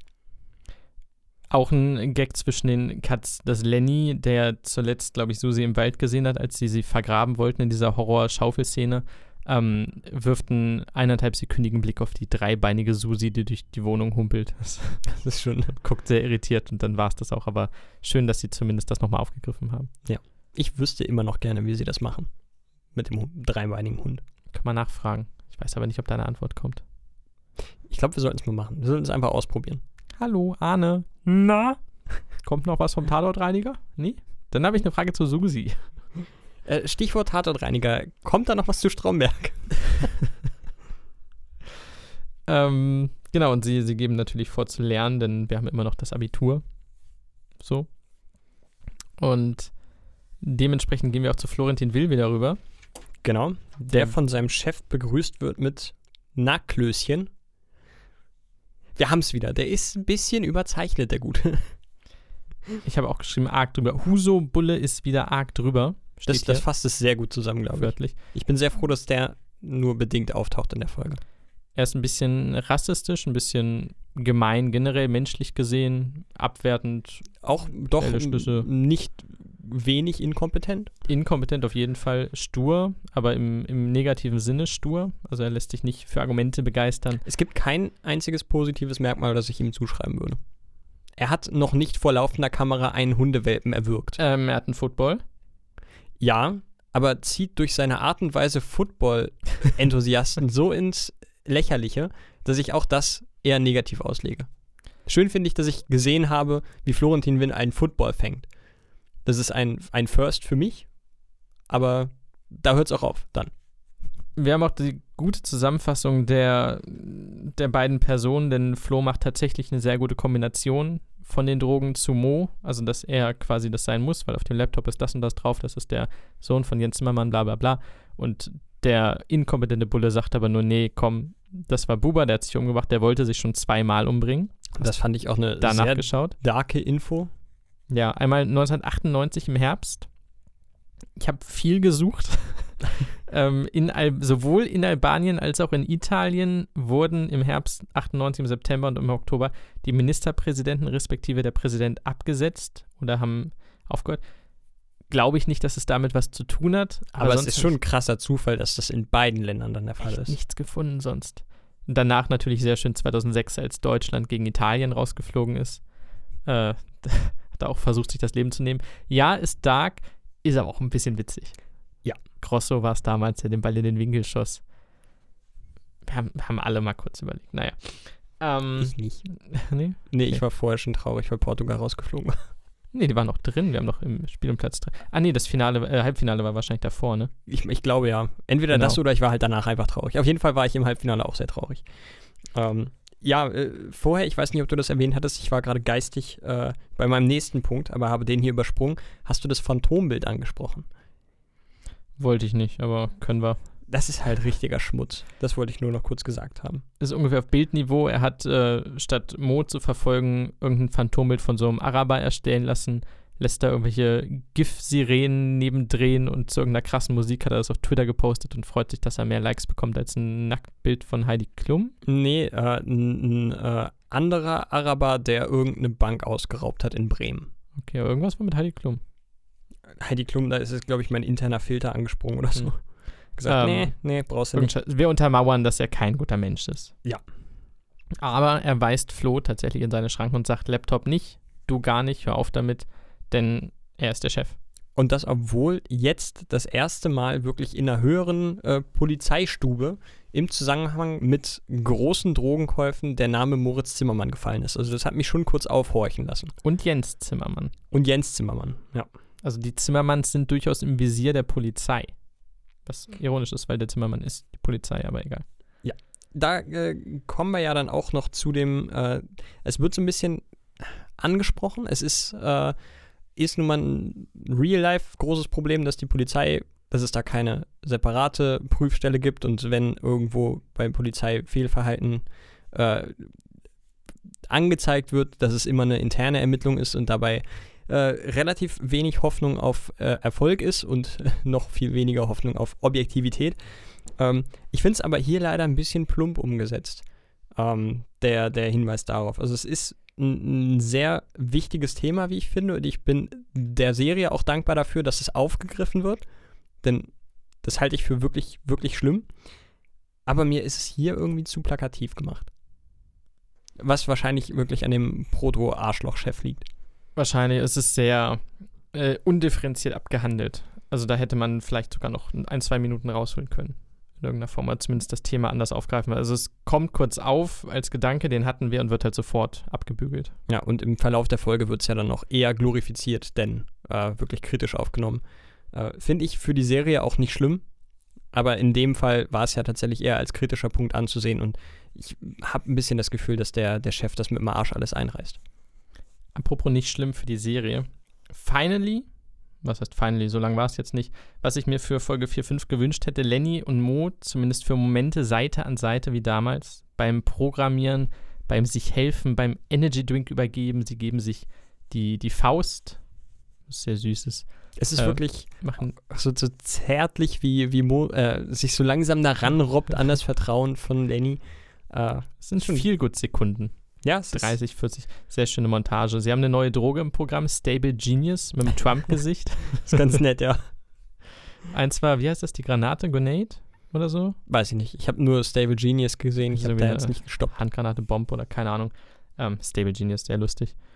Und Mo hält nochmal seine bewegende Promo, dass er sich so sehr freut, dass Lenny wieder an seiner Seite ist. Während Lenny schon längst eingeschlafen ist, neben ihm, der ist umgekippt und pennt. Und Mo sagt, oh, ist okay, und legt sich dann neben ihn. Das ist sehr niedlich. Also Das ist schon, ja. diese Parodie vom klassischen Liebespaar, das dann aufwacht und sich anblickt, das haben sie wunderbar umgesetzt. Tatsächlich. Gucken sich sehr romantisch an und Lenny sagt, oh, warum hast du mich nicht geweckt? "Äh, Ich bin auch gerade aufgewacht. Ja, die, die Romantik endet jäh. Denn äh, Lenny stellt klar, das war ein äh, One-Night-Programming-Stand. Ähm, das war ein einmaliges Ding und ich hau jetzt ab und gut ist. Die Magie des Augenblicks ist wieder vorbei. Und er möchte auch das Geld nicht. Genau. Erneut nicht, muss man sagen. Freundschaft ist nicht käuflich, sagt er. Was interessant ist, weil Mo, ich glaube, dieses Geld jetzt schon drei, viermal loswerden wollte, gefühlt. Also Mo hat jetzt sehr, sehr viel Geld, aber irgendwie kann er damit auch seit längerem nichts anfangen. Ja, er war ja auch nie wirklich derjenige, der. Also, er hat das ja nie fürs Geld gemacht, so wirkte es zumindest. Also, ich glaube, er hat nie groß gesagt, äh, ich will mir davon äh, die dicksten Autos und die teuersten Frauen oder was weiß ich was kaufen. Äh, ich erinnere gerne an, an Dicksten Staffelauftakt. Frauen? Was- Hab ich dickst- sind die teuersten, Autos und Teuersten dicksten Frauen. Ach so, keiner. Es ist Aber- beides auf jeden Fall schwierig. ähm, ich möchte dieses Argument rausstreichen. Auf jeden Fall äh, erinnere ich gerne an äh, den Staffelauftakt von Staffel 2, wo beide sich aufgeschrieben oder alle drei sich aufschreiben sollten, was sie denn von der ganzen Kohle machen, wenn sie die dann haben und Mo einfach keine Ahnung hatte.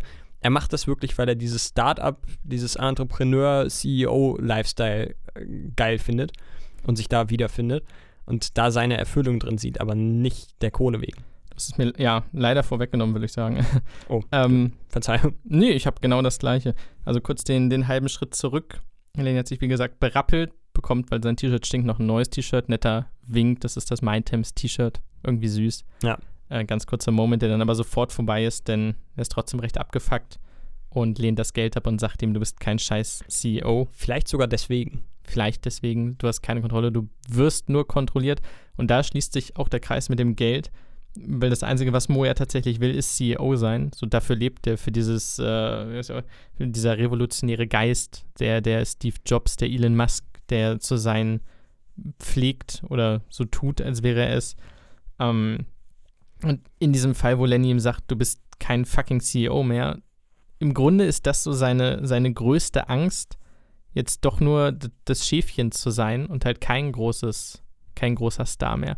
Und da Ja. ist ihm auch das ganze Geld egal, weil kein Satz trifft ihn, glaube ich, mehr als du bist kein fucking CEO mehr. Genau, und das sieht man auch. Also ich glaube wirklich, es gab bislang noch nichts, was ihm so sehr Angst und, und äh, ja, den, den, den Teppich unter den Füßen weggezogen hat, wie diese kurze Ansage von Lenny. Es geht ihm wirklich nur um sein Ego und im, vielleicht noch um ein paar soziale Komponenten. Aber das Geld ist Mo komplett egal. Also er stopft den Sack auch bemerkenswert lieblos wieder zurück in den Schrank, weil er wirklich mit diesem Geld weder was anfangen will noch kann. Es geht ihm nur um sein Ego. Ja. Und das ist sehr gekränkt. Und das stürzt ihn in eine tiefe, tiefe Sinnkrise. Diese Sinnkrise wird dargestellt durch Undercover CEO. I love it. Ich hab's so geliebt. Es ist so gut. Ich habe es nie in echt gesehen. Ich kenne nur die Parodien davon. Ich weiß, ähm, Adam Driver hat es mal gemacht als Kylo Ren. Ich glaube, für Saturday Night Live. Und dann war er, glaube ich, als Radartechniker Stan auf dem Todesstern oder sowas. Und dann haben die das halt original an den Schauplätzen so nachgedreht. Das ist komplett bescheuert, dass sie es ja auch so ein bisschen comedymäßig rausgeholt. Ich liebe es. Also ich habe mir die Szene, ich habe die Folge dreimal gesehen und die Szene, glaube ich, sieben oder achtmal. Ich fand die ganz, ganz geil. Das war, Also es habe mich weggeschmissen bei den ersten Malen. es ist total geil. Also es ist auch wieder äh, wirklich, auch da wieder Liebe zum Detail. Es ist äh, das gleiche Design der Serie, nur eben statt Boss CEO. Du hast den äh, klassischen RTL-Seriensprecher, äh, den haben sie dafür engagiert. Ich liebe, liebe, liebe sowas. Und äh, ja, wunderschön. Äh, du hast den Werkstudent Steffen, der äh, undercover jetzt bei MyDrugs anfängt und äh, ja, erstmal die Drogen abpacken soll. Undercover natürlich insofern, als dass du siehst, okay, da ist der CEO mit einer ganz, ganz schlechten Perücke und noch schlechteren Schnauzbart. Was Und eingekleidet wie halt der, der standardmäßige Philosophiestudent. ähm, also ganz cringe. Und ah, das mit dem Voice-Over, ich mega geil. Ja. Ähm, also perfekt gemacht. Ich weiß nicht, was man da sagen soll. Also das ist Top-Notch Entertainment. Ja, also ich habe wirklich die, die komplette Szene lang durchgegrinst und äh, habe auch noch ein paar Anmerkungen zu der Cafeteria-Szene, die dann ein bisschen später darin kommt. Wenn du vorher noch was hast, bitte. Ich wollte den Satz erwähnen, der natürlich immer fällt in so einer Folge, bla bla bla, hat sich eingekleidet als Steffen, der Werkstudent. Und niemand weiß, dass er in echt CEO Moritz Zimmermann ist. Geht er da rein? ja, ja, doch, aber ich, war- ich habe mir noch fünfmal weggeschmissen. Ich könnte ewig über diese eine Szene reden. Das ist wunderbar. Denn äh, wir kommen irgendwann in die, in die Szene, wo der Werkstudent Steffen, äh, alias CEO, äh, zwei Menschen gegenüber sitzt, einem äh, Herrn, den ich nicht kenne, und einer Dame, die ich sehr gut kenne. Ähm, und die unterhalten sich so ein bisschen über, über das Unternehmen. Die Dame, die blonde Dame, die ihm, dem Steffen gegenüber sitzt, ist äh, die gute Katjana Gerz, die dort einen Cameo-Auftritt hat. Ähm, die ist hauptsächlich bekannt aus der meiner Meinung nach wohl besten Comedy-Clip-Serie, wie heißt denn das nochmal? Sketch-Comedy-Serie äh, Deutschlands.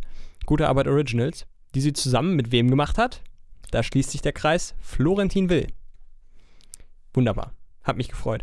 Und ähm, ja, dann kommt eine Nachfrage von Mo, weil er nicht als der CEO angesehen wird. Von allen Sondern quasi. Marlene und Beke. Genau, so quasi, da haben wir dann auch wieder den, den Grund für, seine, für seinen Tagtraum da. Äh, dreht sich ein Dude um hinter ihm und äh, lacht ihn aus. Ist ein weiterer Cameo-Auftritt von Etienne Gardet, einem der Mitbegründer der Rocket Beans. Ich kannte den Namen und habe ihn bei Also Starring gesehen. Ich wusste allerdings nicht, wer er ist und ich habe gehofft, du hast ihn erkannt in der Folge. Habe ich. Okay, Das er stand aber zumindest Gardin. hinten drin.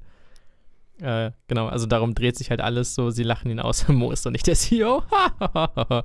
äh, du bist halt ein Loser. Die anderen sind hier, der Typ kann halt gar nichts. Das ist eine richtige Luftpumpe. Und das, das setzt ihm sehr zu. Ja. Also seine Kri Sinnkrise wird großartig wie nie verdeutlicht. Definitiv. Und wir sind wieder in der Realität. Und es geht ab. Ja. Es geht richtig ab, denn der CEO startet durch und macht MyDrugs an. Genau. Publish die Seite und wir, äh, wir haben es heute mit dem Kreis, der sich schließt, nämlich äh, zum Beginn der Folge die drei damals schon gezeigten Nutzerinnen und Nutzer der Seite, die sehnlichst auf den Restart von MyDrugs 2.0 warten, äh, kriegen den jetzt und bestellen wie bekloppt. Es trendet auch, es gibt die, die, die Memes, in den Foren läuft es hoch und runter. 4chan auf Reddit gibt es äh, gibt's da kleine Einspieler. Ähm, sehr, sehr süß gemacht alles. Ich finde, die Seite sieht nicht so gut aus, immer noch wie Candy Bay. Ja. Das, Also Candy Bay sieht, sieht sogar fast schöner aus. ja, deutlich. Ähm, und ja, es ist 2.0, ihr habt vielleicht ein cooleres Angebot. Der geneigte Käufer wird aber merken, hm, so richtig ganz anders ist es nicht. Das ist halt die Seite jetzt nochmal ein bisschen überarbeitet. Ja, und für, für so ein paar neue Angebote musst du deine Seite nicht Tage oder Wochen lang offline nehmen. Vielleicht Marketingzweck, aber trotzdem, äh, ja, aber ist bestimmt ganz, ganz toll. Ja. Äh, und der Abschluss ist natürlich, dass Flo, der immer noch oder wieder immer noch zu Hause sitzt, in Bademantel, T-Shirt und Boxershorts an seinem PC und wahnsinnig auf Jens Zimmermanns äh, internem Profil guckt. Äh, der sieht, glaube ich, unten rechts das Pop-up. MyDrugs ist wieder am Stissel. Genau, es gab Änderungen in der Domain. Das, äh, da macht er sich gleich mal auf nach Rinseln. Also wir sehen die Adresse von Jens Zimmermann nochmal ganz deutlich. Und da wissen wir natürlich, okay, Flo geht jetzt auf Schnupper-Radarkurs, keine Ahnung. Teenie on Tour. Sozusagen, wir sind das einzige Mal in der Schule, glaube ich, in der Folge. Ja, und das war auch nicht für elendig lange Zeit. Also das Abi bleibt weiterhin eine Randnotiz. Auch finde ich äh, spannend. Wobei, ich glaube, das haben sie kurzzeitig sogar gezeigt am Ende der, der letzten Folge, dass wir nicht mehr in diesem Camp sind. Also da waren wir auch nur Mhm. eine relativ kurze Zeit. Genau, Ja. sie kam ja mit dem Bus zurück. Genau. Mm, Macht einerseits natürlich Sinn, weil Prüfungen sind Prüfungen. Du hast nicht jeden Tag eine Prüfung. Du hast, lass mich nicht lügen, die vier schriftlichen auf drei Wochen verteilt oder so. Genau. Allerdings hatte ich, hatte ich äh, ich glaube, zwei oder drei direkt hintereinander an, an drei Tagen. Gut, je nachdem, wie es gesetzt ist. Manche haben gefühlt vier in sechs Wochen, andere haben vier in einer, keine Ahnung. Ja. Glück oder Pech. Wüsste auch nicht, was ich davon besser finde. Also ich glaube, äh, alle hintereinander ist schon okay. Irgendwann machst du dich eh nur noch verrückt. Traurig macht mich, dass weder Gerda noch Fritzi in dieser Szene auftauchen, was bedeutet, sie werden gar nicht auftauchen. Ja. Ähm, großer, großer Minuspunkt. Grober Schnitzer. Schnitt, ja, äh, komplett Versagen würde ich unterstellen. Desolates Verhalten der äh, Autoren. Casting auch, alle. Alle. Alles. Ko Das, jeder hat kollektiv versagt. Versagen. Ein, ein Blackout. nee, macht durchaus Sinn, aber ich sehe sie trotzdem gern. Ja, äh, ja, tatsächlich. Das, das beschreibt es sehr gut. Ähm, wir sind in der Cafeteria und Lisa setzt sich zu Mo, was sehr süß ist, denn Mo und Lenny waren, glaube ich, also waren die am Anfang in der Szene zusammen? Saßen die zusammen? Ich war verwirrt. Dann nee. doch nicht. Nee, die sitzen getrennt, ne? Nee, genau, die sitzen getrennt. Dan und Lenny sitzen an einem Tisch und Mo sitzt alleine da, wartet aber auf Lisa, denn die haben sich zum Mathe-Lernen verabredet. Das stimmt. Und Lisa ist richtig naughty geworden, denn während Lisa mit Mo spricht, ist Joseph mit Handschellen an ihr Bett zu Hause gefesselt. Ja, also sie lässt ihn einfach gefesselt zu Hause. Okay. Ich würde aber, also wir denken durchaus, dass da auch Sexspiele stattfinden, oder? Ja, ne? Ja, ja, also ich finde, das wird auch spätestens am Ende der Folge klar. Was, äh, Lisa? Also, äh, es sind nicht nur die anderen, die sich wandeln. Nee, also die hat, she's taking a leap, sag ich mal. Ja, so sagt man. Die macht auch Fortschritte in ihrem Charakter. Ja, ich weiß nicht, ob mir das gefallen soll, muss ich gestehen. Äh, aber komme ich äh, später noch drauf. Ja, worauf ich jetzt komme, ist, äh, dass mir schon beim ersten Mal aufgefallen ist, wie direkt sie fragt. Also sie fragt sehr konkret nach dem Shop, Ja. wie er das jetzt gemacht hat, wer so beteiligt ist, wie die Namen komplett sind. Ich habe mir dabei in dem Moment nichts gedacht. Kommen wir auch später zu, warum man das vielleicht tun sollte. Äh, aber ich, mir ist es tatsächlich auch aufgefallen, aber ich habe mich erstmal nur darüber gefreut, dass die beiden so offen miteinander reden können. Das wird mich wahrscheinlich noch in den Arsch beißen. Dito, also ich dachte jetzt auch nicht, was heißt Spoilern? Also ihr habt die Folge gesehen oder ihr habt sie nicht gesehen. Sie nimmt ja tatsächlich alles auf als Audio, um es was auch immer damit zu machen, das weiß man noch nicht. Ähm, damit hätte ich nicht gerechnet. Nein. Dennoch war ich so, hm, das, also das sind sehr konkrete Fragen, die du hast. Ist schon weird, ja. Und sie geht ja auch sehr darauf. Also sie, Mo versucht so ein bisschen, ey, lass mal Mathe lernen und sie geht trotzdem, wie heißen die denn? Wie sind die Namen? sie redet auch, wenn man drei, vier Mal guckt, sehr deutlich, damit das Audio das sehr gut aufnimmt. Das ist bisschen süß. Ähm, gegenüber sitzen schön Spiegelungen. Mo sagt, äh, können wir aufhören, über MyDogs zu reden, wir müssen jetzt Mathe lernen. Fünf Meter weiter sagt Lenny zu Dan, können wir jetzt aufhören, über die Drogen zu reden, wir müssen Mathe lernen. Ja, das fand ich auch sehr schön. Äh, ebenfalls sehr schön finde ich, dass Dan den Lieferanten halt als Drogenmann eingespeichert hat. Auch das Bruder. habe ich aufgeschrieben. Dan ist liebenswert naiv, unfassbar dumm, aber oh Mann, guter Typ. Ja. Das ist halt der Drogenmann und der versteht nicht genau, warum er nicht antwortet. Also er hat die Tracking-ID funktioniert wieder nicht. Er fragt nochmal nach, kriegt aber auch keine Antwort mehr. Dan tut mir ein bisschen leid. Ja. Also, äh, ja, er kann ja nichts dafür, dass er halt nicht ganz die hellste Kerze ist. So, und er hat's ja, er hat's ja versucht. Fairerweise muss man sagen, warum genau haben die anderen beiden ihn das machen lassen? Also selber schuld auch. Das habe ich auch nicht. Gerade, dass er online nicht so wirklich Erfahrung hat, müssten gerade die beiden wissen. Und äh, Kira, die wirklich die Fresse sonst immer aufreißt von hier bis nach Meppen, hätte sich da vielleicht nach vorne werfen sollen und sagen sollen, na, das machen wir mal nicht, das mache nur ich.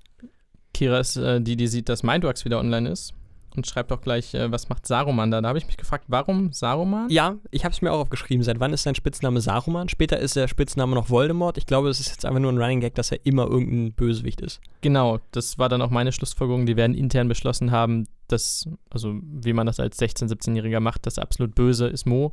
Und wir geben ihm jetzt irgendwelche lustigen Spitznamen von Bösewichten, so, "Hö, das ist das personifizierte Böse. Deswegen ist er hier Saruman. Fand ich auch ein bisschen komisch. Hat mich auch ein bisschen rausgeworfen, weil ich mir dachte, habe ich, hab ich da jetzt irgendwas verpasst? Aber nee, scheinbar nicht. War, ich glaube, der, der obligatorische Wink, wir bauen nochmal Pubculture ein, hat mich jetzt, ja, ist Ja. okay, mein Gott. Ähm, und Lenny drängt auf das Abi plötzlich, Dan drängt auf die Drogen und äh, wenn du morgen tot umfällst, was wäre dann, Lenny? Was wäre dann? Schwierig, ihn zu fragen. er ist wohl derjenige, der am ehesten darauf vorbereitet ist, weil er es muss. Ah, ich finde das immer sehr makaber. Ja, alles, ähm, das nimmt immer so einen sehr schnellen Turn, sobald bei Lenny was angesprochen wird, was tatsächlich mit Ableben zu tun hat. Wir sind es ja gewohnt, dass wir eine gewisse Comfort Zone haben, sodass zumindest unsere drei, vier Protagonisten relativ safe sind. Aber immer wenn es angesprochen wird, merkt man, ach ja, scheiße, stimmt, er hat den tödlichen Tumor. Ja, er, er könnte halt auch. Also, es würde in der Story total Sinn ergeben, wenn er halt einfach wegstirbt. Deswegen, hm. Äh, Dann kommt das, was ich eben schon angedeutet hatte, das Foreshadowing geht weiter. Lisa fragt sehr, sehr präzise nach den Namen der Beteiligten in Holland, nach der Polizei, wie er sich da rausgezogen hat und bohrt immer weiter nach und Mo sagt, nee, lass mal Mathe lernen. Ja, aber so langsam wird er dann doch ein bisschen offen dafür zu reden, weil sie ihm auch ein bisschen Honig ums Maul schmiert und Genau ihm das. quasi die Möglichkeit gibt, sich als den Know-it-all, ich bin einfach klüger als die Polizei darzustellen. Und er sagt, naja, eigentlich äh, kannst du ja gar nicht gefasst werden und es glaubt ja keiner an dich, außer du bist Immigrant oder bist irgendwie Ausländer und äh, ja, oder keine Ahnung, psychisch auffällig oder ein Weirdo. Äh. Schön finde ich da den Schnitt. Das ist äh, eins meiner Highlights der Folge. Wir haben Mo in der Sprecher-Gegenwartsrolle. Er sagt, ich bin ja kein Weirdo. Dann fängt er aus der Luft eine Fliege, schüttelt sie mehrfach und wir haben den Hardcut, denn die Fliege, äh, also ist quasi der, der Matchcut und wir sind am, im Vorgarten, wo Florentin Will ankommt. Nee, wo erstmal Jens Zimmermann rausgeht aus dem Haus von den Zimmermanns. Und da ist die Fliege halt genau an derselben Stelle. Also sehr schwierig zu erklären, sehr, sehr hübsch anzuschauen. Also ich war begeistert, jedes Mal wieder, wenn ich es gesehen habe. Oh, schön. Ich fand die Szene an sich auch schon lustig einfach. Ist, außer du bist ein Weirdo und dann siehst du halt diesen halb ver verkrümmten äh, Weirdo Der ne- bei der Polizei sitzen. Er wurde offensichtlich gefasst und er schüttelt eine fucking Fliege. Was? Und lässt sie dann wieder los. Also, wenn du kein Weirdo bist, wer dann? Also es passt zu Mo, aber es passt exakt nicht zu dem, was er gerade sagt. Und das ist wunderschön. Und was zu Flo passt, Mr. Expertenkommissar, der seine Observationsfotos macht, mit einem grottenschlechten iPhone, wo er bis zum geht nicht mehr ranzoomt. Er macht extrem unscharfe Bilder von Jens Zimmermann, der in sein Auto einsteigt. Es sagt nichts aus, es bringt nichts, es ist ultra lustig, aber was soll der Scheiß? Ja, vor allen Dingen, ja, du siehst, wie er in sein Firmenauto steigt. Cool. Das ist sein Job, ja. Was, was Ja. genau hast du damit jetzt bewiesen? Und das, also das Ganze mit dem wirklich rangezoomten iPhone, so klar, sonst Observation, nimmst deine Teleskopkamera und so, machst hochauflösende Fotos. Du kannst darauf nichts erkennen. Selbst wenn da was wäre und da ist nichts, du siehst nichts. Es ist- Bruder. Es ist Quatsch. Es ist einfach Quatsch. Aber ich liebe es, dass diese Szene quasi fast eins zu eins äh, der erste Besuch von Buba bei Mo zu Hause ist. Und äh, das habe ich aufgeschrieben, bevor besagter Buba sogar in der Rückblende nochmal gezeigt wird. Das fand ich sehr schön. Denn es ist erneut Marie Zimmermann, die die Erwachsenen rumkommandiert und abweist bis zum geht nicht mehr. Also schon in der ersten Staffel hatte Buba keinerlei Schnitte gegen dieses damals 10-, 11-jährige Mädchen. Ähm, also gar keine. Und so geht es auch dem, in diesem Fall armen Flo, mit dem man fast Mitleid hat, weil er vorgeführt wird von diesem Mädchen. Also, der, also da hatte ich wirklich Mitleid mit ihm. Also man, man routet ja eigentlich gegen ihn, äh, obwohl er eigentlich ein aufrichtiger Polizist ist und der, der einen guten, ordentlichen Job macht. Aber man routet ja gegen ihn, weil, naja, man will ja auch nicht, dass Mo auffliegt oder der ganze Kram da auf einmal in die Luft geht. Aber da tat er mir richtig leid. macht es aber auch nicht geschickt. Nee. Er versucht es mit dem Charme, womit man vielleicht eine Elfjährige erwischen würde, die nicht so aufgeweckt ist. Das perlt an Marie ab, wie, keine Ahnung, Wasser an Laugen. Perlt es ab, keine Ahnung. Keine Ahnung. Irgendwas Chemisches. Also sie lässt ihn komplett aus, äh, auflaufen. Und es ist im Prinzip wirklich das gleiche wie bei Buba. Äh, ich glaube, er fragt sie dann, kennst du diesen Mann? Also zeigt halt Buba und erstmal geil, sie ist keine Snitch. So, nö. Ja, schon ist das, krass. Ist das dein Boyfriend? Tini halt auch so, hä, nein, nein, was, hä? Was? Und dann will sie die Tür zu machen. Er macht aber auch alles falsch. Er stellt seinen Fuß rein, sagt, kann ich mal reinkommen, sagt er zum zwölfjährigen Mädchen. Schwierig. Ja, zumal ah, so eine Uniform kannst du dir halt echt locker easy aus dem Internet kaufen. Ah, das ist schon sehr weird. Und was sie macht, sie schmeißt den Instagram-Livestream an und fragt einfach, ey, hier ist so ein Polizisten-Dude, kann der einfach bei mir reinkommen? Und er wird auch gefilmt und ah, Ah, Das ist schwierig. und er rennt ganz, ganz schnell davon. Also man merkt, er war nicht vorbereitet auf diese Situation und er hat sie bemerkenswert schlecht gemeistert. Aber fairerweise auf die Situation wäre, glaube ich, niemand vorbereitet gewesen. Das kann man ja nicht unbedingt ahnen. Nee, aber Throwback kurz zum Mo vorhin. Der clever war, ey, gib her, Livestream aus, Video gelöscht. Nee. Ich kann mir vorstellen, dass es durchaus noch interessant wird, wenn irgendwo gesehen wird, dass er tatsächlich das gemacht hat, weil das ist jetzt gespeichert im Internet als Video. Also äh, zumindest, ich weiß gar nicht, Livestreams, doch, die kann man auch danach noch auf. Ja, doch, das ist schwierig. Genau, zumindest hatte Mo ausdrücklich auf Video löschen geklickt, deswegen denke ich mal. Also ich bin mir sehr sicher, da wird noch irgendwas kommen. Das, das könnte zumindest sein, ja. Äh, ich finde, äh, durch diese nur ganz, ganz kleine Rückblende habe ich äh, Buba und Bjarne Mädel schon wieder echt ordentlich vermisst. Ja, Das war, war schön zu sehen. Wäre vielleicht irgendwann so ein Flashback mit einer neuen Szene, wo er einfach einmal nochmal mitspielt oder so. Oh, das wäre so schön. Vielleicht sein Suizidversuch nach dem Finale 2006. Du hörst noch wieder Kommentator schreit, grosso, grosso. Ne. Äh, Wir kommen zu meiner, neben dem CEO, die zweitliebste Szene in dieser Folge von mir. Moos Detektivjagd. Darf ich? Gerne. Es ist ganz großartig. Das Denn- ist wunderbar. Mo möchte gern zugreifen als äh, der, der neue alte Super-CEO auf seinen eigenen Zugang bei MyDrugs. Braucht aber einen Bestätigungscode. Vor allen Dingen auch sein alter Ego, Ja, ja. M1000. Und er klickt dann auf den Code senden an sein Handy, kommt nichts. Es macht Pling, aber auf seinem Handy kommt nichts. Drückt nochmal, kommt wieder kein Pling. Und zu dieser Fake Pink Panther Musik, keine Ahnung, schleicht er durch die Redaktion, wollte ich sagen, durch das äh, Startup-Gebäude und drückt immer wieder auf den Code und guckt, wo das Pling herkommt. Er findet es letztendlich. Also er findet die Quelle auf dem Klo. Das ist so gut. Also, ich glaube, ich habe bei dieser Folge an zwei Stellen mehr gelacht als bei vielen anderen Folgen bisher. Also, vieles war auch so ernst, durchaus. Mhm. Aber die lustigen Szenen waren wirklich, wirklich lustig. Ja. Und das ist definitiv eine davon. Denn äh, Martin, ich weiß nicht, ist es Clash of Clans Es ist oder Clash of Clans. ja. Abklatsch? Er sitzt auf dem Klo, spielt grinsend Clash of Clans und versucht ganz verzweifelt, weil immer natürlich diese neuen Codes kommen, die Mo ihm schickt, die irgendwie wegzuwischen, um weiterzuspielen. Bis äh, Mo dann gegen die, gegen die Toilettenwand ballert. Und er sich tierisch verjagt. Also wir haben Martin, glaube ich, noch nie so äh, verängstigt und geschockt gesehen. Weil er auf dem Klo sitzt. Und ja, also es ist nachvollziehbar, aber schon, schon witzig. Also ich habe wirklich laut gelacht, als er wie ein Wahnsinniger versucht, diese immer neu kommenden Codes da wieder hoch zu swipen, um auf sein Spiel zugreifen zu können. Ähm, Mo hat, äh, blökt ihn tatsächlich an und geht. Der ist richtig sauer und, und scheißt ihn da wirklich zusammen und äh, tritt nochmal gegen die, gegen die Klotür und geht. Ja. auch weil Sagt Mo, ihm dann, sieh, sieh zu, wie du deinen Scheiß äh, gemacht kriegst. genau, irgendwas mit Codesprache, was Martin eh nicht versteht. Ja. Ähm, höchstwahrscheinlich als Konsequenz darauf, dass er merkt, hm, Lenny hatte wahrscheinlich recht und das ist hier nicht CEO-like, dann fick dich doch. Ja. So, Was aber noch schwieriger ist, weil jetzt ja noch klarer für Mo eigentlich ist, dass er eigentlich nicht mehr gebraucht wird. Und dann so auszurasten, ich weiß nicht, ob das taktisch so klug ist. vielleicht auch die Verzweiflung. Wahrscheinlich schon, aber Aber Martin, ähm, Schauspielername sollte ich mir irgendwann nochmal nachschlagen.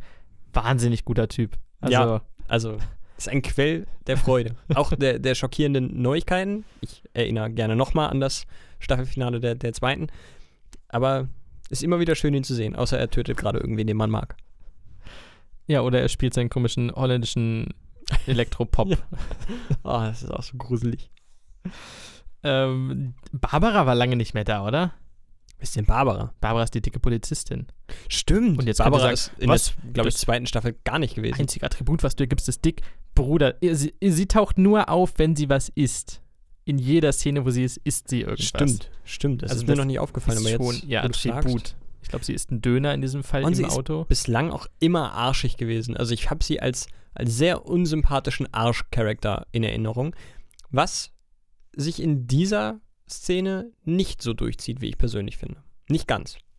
Nee, Auf jeden Ja. Fall deutlich sympathischer als vorher.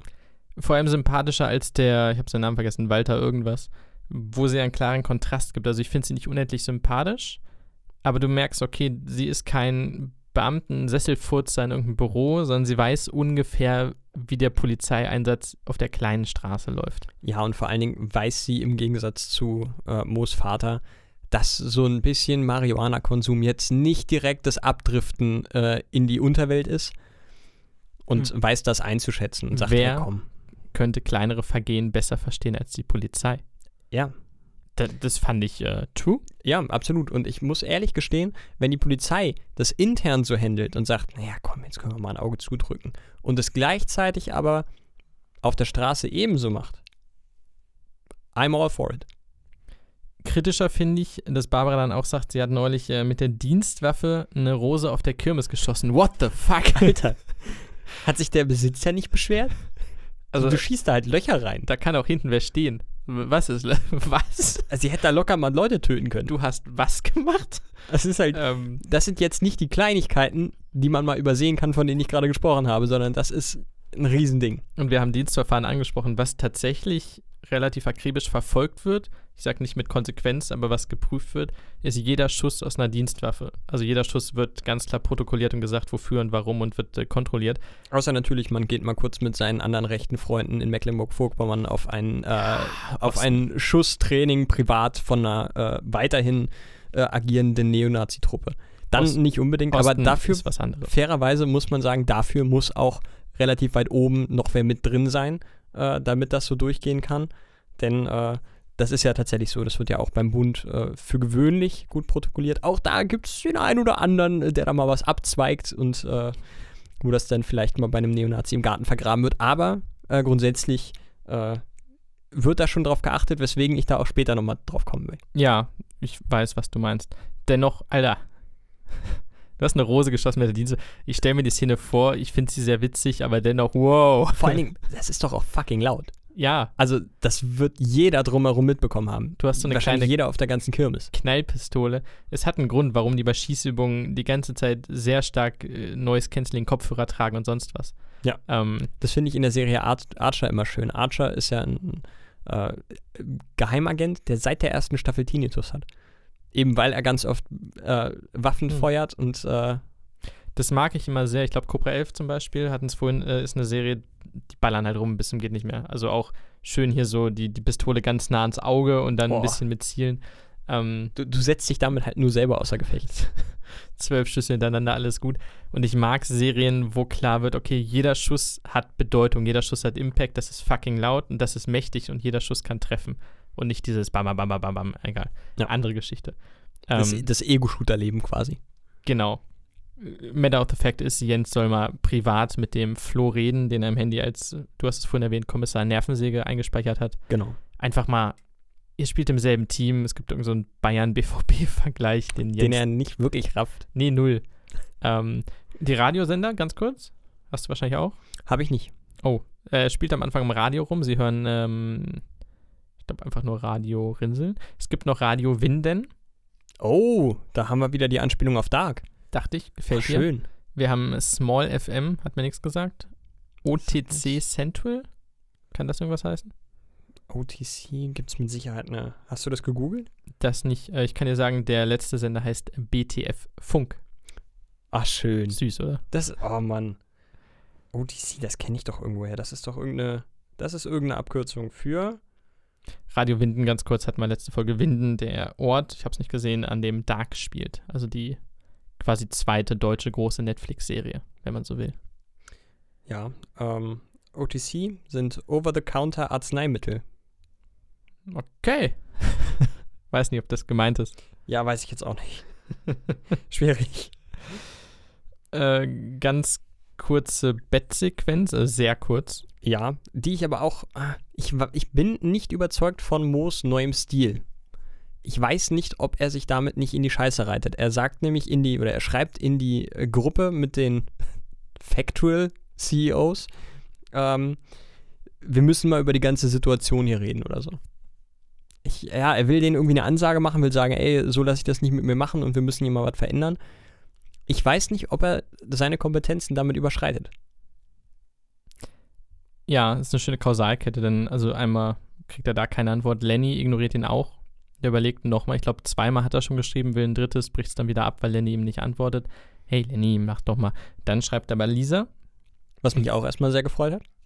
Erstmal ja, denn wir wissen Lisas Intention noch nicht, aber wir wissen auf jeden Fall, die hat, die will bonden. Äh, durchaus, da ist Potenzial da. Also sie ist ja im Bus schon zu ihm gekommen und jetzt haben sie ja auch Mathe gelernt, in Anführungsstrichen. Aber sie will offensichtlich nicht, oder zumindest gehen wir davon aus, nicht sexuell, schrägstrich beziehungstechnisch bonden, denn dafür hat sie ja ihren komischen Sexsklaven. Pfadfinder. Ich, ich, ich weiß tatsächlich nicht mehr, was, was war denn? Range, Ranger. Ranger, Ranger. Park Ranger. Also oder der so. schlechteste Park Ranger ever, aber ja, Ja, er hat das Wasser getrunken, wo ein totes Schaf drin lag. Andere Geschichte. eklig. Und das ist der Moment, wo die Serie noch halbwegs normal ist.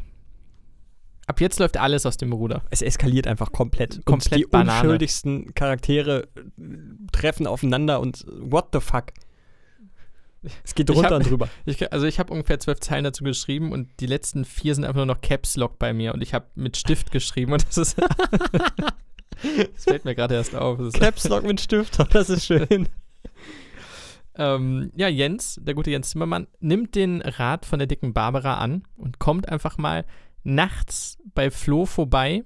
Im Flur flackert das Licht. Das ist eine so du merkst schon an der Tür, dass es hier läuft alles schief gerade. Also das kann Das nicht gut auch, gehen. Also ich finde es aber auch spannend, denn auf dem Flur flackert das Licht. Der sieht jetzt auch nicht wirklich luxuriös oder schön aus, aber die Wohnung von Tini sieht gut aus.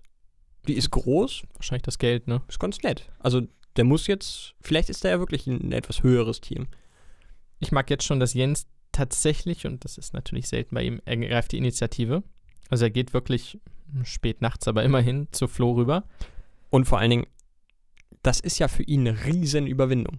So er, der von, von äh, zwei, dreimal Kiffen schon ausgeht, dass sein Sohn sein komplettes Leben in die Tonne kloppt. Und mit absoluter Konfrontationsangst. Vor allem. Das Also- auch noch. Egal, selbst mit seinem Sohn will er nicht streiten. Also das ist. Ja, aber ich glaube tatsächlich, das hat er auch in der, in der äh, Autoszene mit Barbara vorher schon erwähnt. Äh, ich glaube, wehgetan und wirklich Eindruck geschunden hat bei ihm die Worte, äh, ich möchte nicht so ein Loser werden oder Versager werden wie mein Vater. Ja. Und ich glaube, das hat ihn wirklich eindrucksvoll äh, ja, getroffen. Und äh, das tut mir irgendwie sehr leid. Es gibt das klassische Pronoun-Game, so heißt es in obligatorischen Videos. Also natürlich kommt Jens mit Ja und der hat es ja nicht so gewollt, weil, also Jens Zimmermann geht davon aus, dass sein Sohn Moritz dreimal gekifft hat und dass das verfolgt wird und versucht das irgendwie, ja, und ich habe mit der Kollegin und das passt doch schon, das machen ja alle mal und so.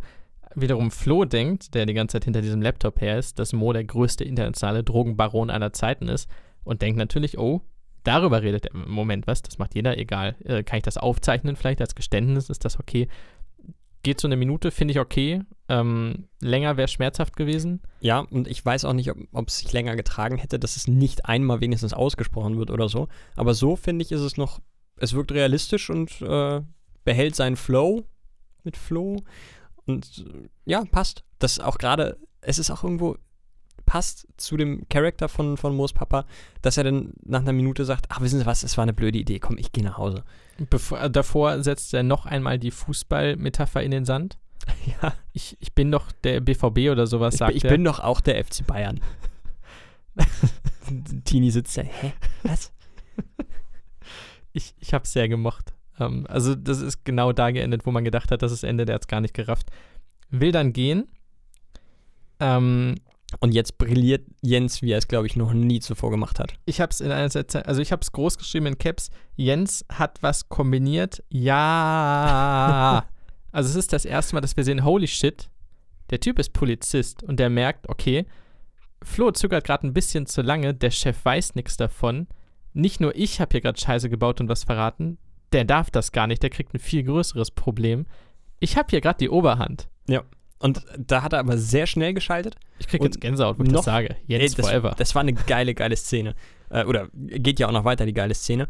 Aber was ich auch geil finde, er schaltet noch mal schneller als Florentin und greift sich sofort den Laptop. Und sagt, okay, ich belasse es jetzt nicht nur dabei, dass ich ihn dabei erwischt habe. Nee, ich, ich nehme das jetzt noch mal in meine eigene Hand und werde diesen scheiß Laptop kaputt machen und dann kann er mir gar nichts mehr. Geiler Typ. Und wo wir am Anfang der Serie ganz normale Schüler hatten, ganz normale Eltern, ganz normale sonst was, sprintet ein wahnsinniger Kommissar mit einem Laptop durch den Wald. Ihm hinterher läuft ein LKA-Kommissar in Barfußsocken? Äh, Schlappen. Schlappen. In Schlappen, Bademantel und Boxershorts. Sie sprinten durch den dunklen Wald und man denkt sich nur, was ist hier eigentlich los? Was, was passiert hier? Irgendwie sind einige Charaktere offensichtlich falsch abgebogen. Ja, äh, sie fahren jetzt einfach nur im Kreis. Jens wirft den Laptop hin, nachdem er ihn gegen den Baum geschlagen hat, ballert mit seiner Pistole auf diesen. Ja, das Schöne ist ja erstmal, man, man sieht schon wieder, dass Jens von Laptops keine Ahnung hat. So, ja, er, er will den halt unbrauchbar machen, damit Tini da nicht rankommt. Und er sagt, ja, Digga, das ist halt da drauf gespeichert, so, du kannst da noch mal ein paar Mal draufkloppen. Ich krieg die Daten schon. Und daraufhin sagt er dann, ja gut, dann schieße ich halt drauf. Und er entlädt einfach das komplette Magazin. Woraufhin Tini auch komplett ausrastet. Aber, und da haben wir jetzt wieder das, äh, was du vorhin angesprochen hast, Jens wird dafür in Teufelsküche kommen wahrscheinlich, denn dieses Magazin wird irgendwo in der Inventur fehlen. A, das. B, ist das natürlich ein Callback zu dem, ich habe mit Pistole auf die, ich habe eine Rose geschossen. Also ich denke mal, das bezieht sich darauf. So, wenn es nicht klappt, dann zieh die Waffe. Ähm, C, begründet, also Flo ist völlig fassungslos und Jens geht einfach und begründet das Ganze mit, sie haben keine Kinder, oder? Und ich habe darunter geschrieben, mächtiger Satz. Sehr mächtig. Schon stark, auf Weil jeden Fall. Und, und Tini zögert sogar kurz. Also äh, selbst ihm schießt der Satz irgendwie durch den Kopf so nach dem Motto, "Hm, ja, würde ich das vielleicht auch machen? Und danach wird er aber wieder, ja, es ist aber trotzdem falsch, was du getan hast. Und ähm, ja, äh, er verkackt dann, um die heilige Dreifaltigkeit voll zu machen, nochmal den Fußballspruch. Er sagt, ich bin trotzdem einer von den Bayern. Nee, Dortmund. Ich bin Dortmund.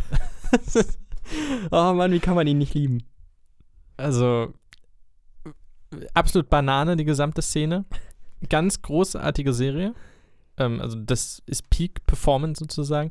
Ähm, Nochmal zu diesem Satz. Ich bin, also wir wissen jetzt, okay, Jens ist, also ihm ist bewusst, was Mo macht. Ich glaube, es ist ihm nicht zu 100% bewusst. Ich glaube, er möchte auch nicht alles wissen. Er will aber um jeden Preis Also er weiß, warum Mo etwas getan hat, und zwar diesen Laptop zu löschen. Und er weiß jetzt, okay, ich muss diesen Laptop vernichten, um Mo zu schützen. Also er will wirklich alles dafür tun, dass Mo mit weißer Weste da rauskommt. Und er sagt es ja selber, dann gehe ich halt in den Knast. Mir scheißegal, aber sie können Mo nichts nachweisen. Das ist, äh, Das ist stark. Boah, ich liebe den Dad. Der ist, das ist so ein unfassbar liebenswürdiger Charakter. äh, Roland Riebeling. Roland Riebeling heißt der Schauspieler. Oh, Alle, alle Hüte, mir. die ich ziehen kann. Alle, alle, Hüte. Alle zwei. Ach, für, für dich kaufe ich mir noch einen dritten. Und äh, jetzt werde ich wieder getriggert. Ich weiß nicht, ob du, du, ob es dir bewusst ist, aber ich hasse, hasse, hasse, hasse, hasse es, wenn bei Lenny geklingelt wird. Es ist immer noch Ja. die gleiche Klingel, die ich auch habe und ich muss jedes Mal nachgucken, ob bei mir geklingelt wurde, weil es exakt so klingt. Ich hasse es.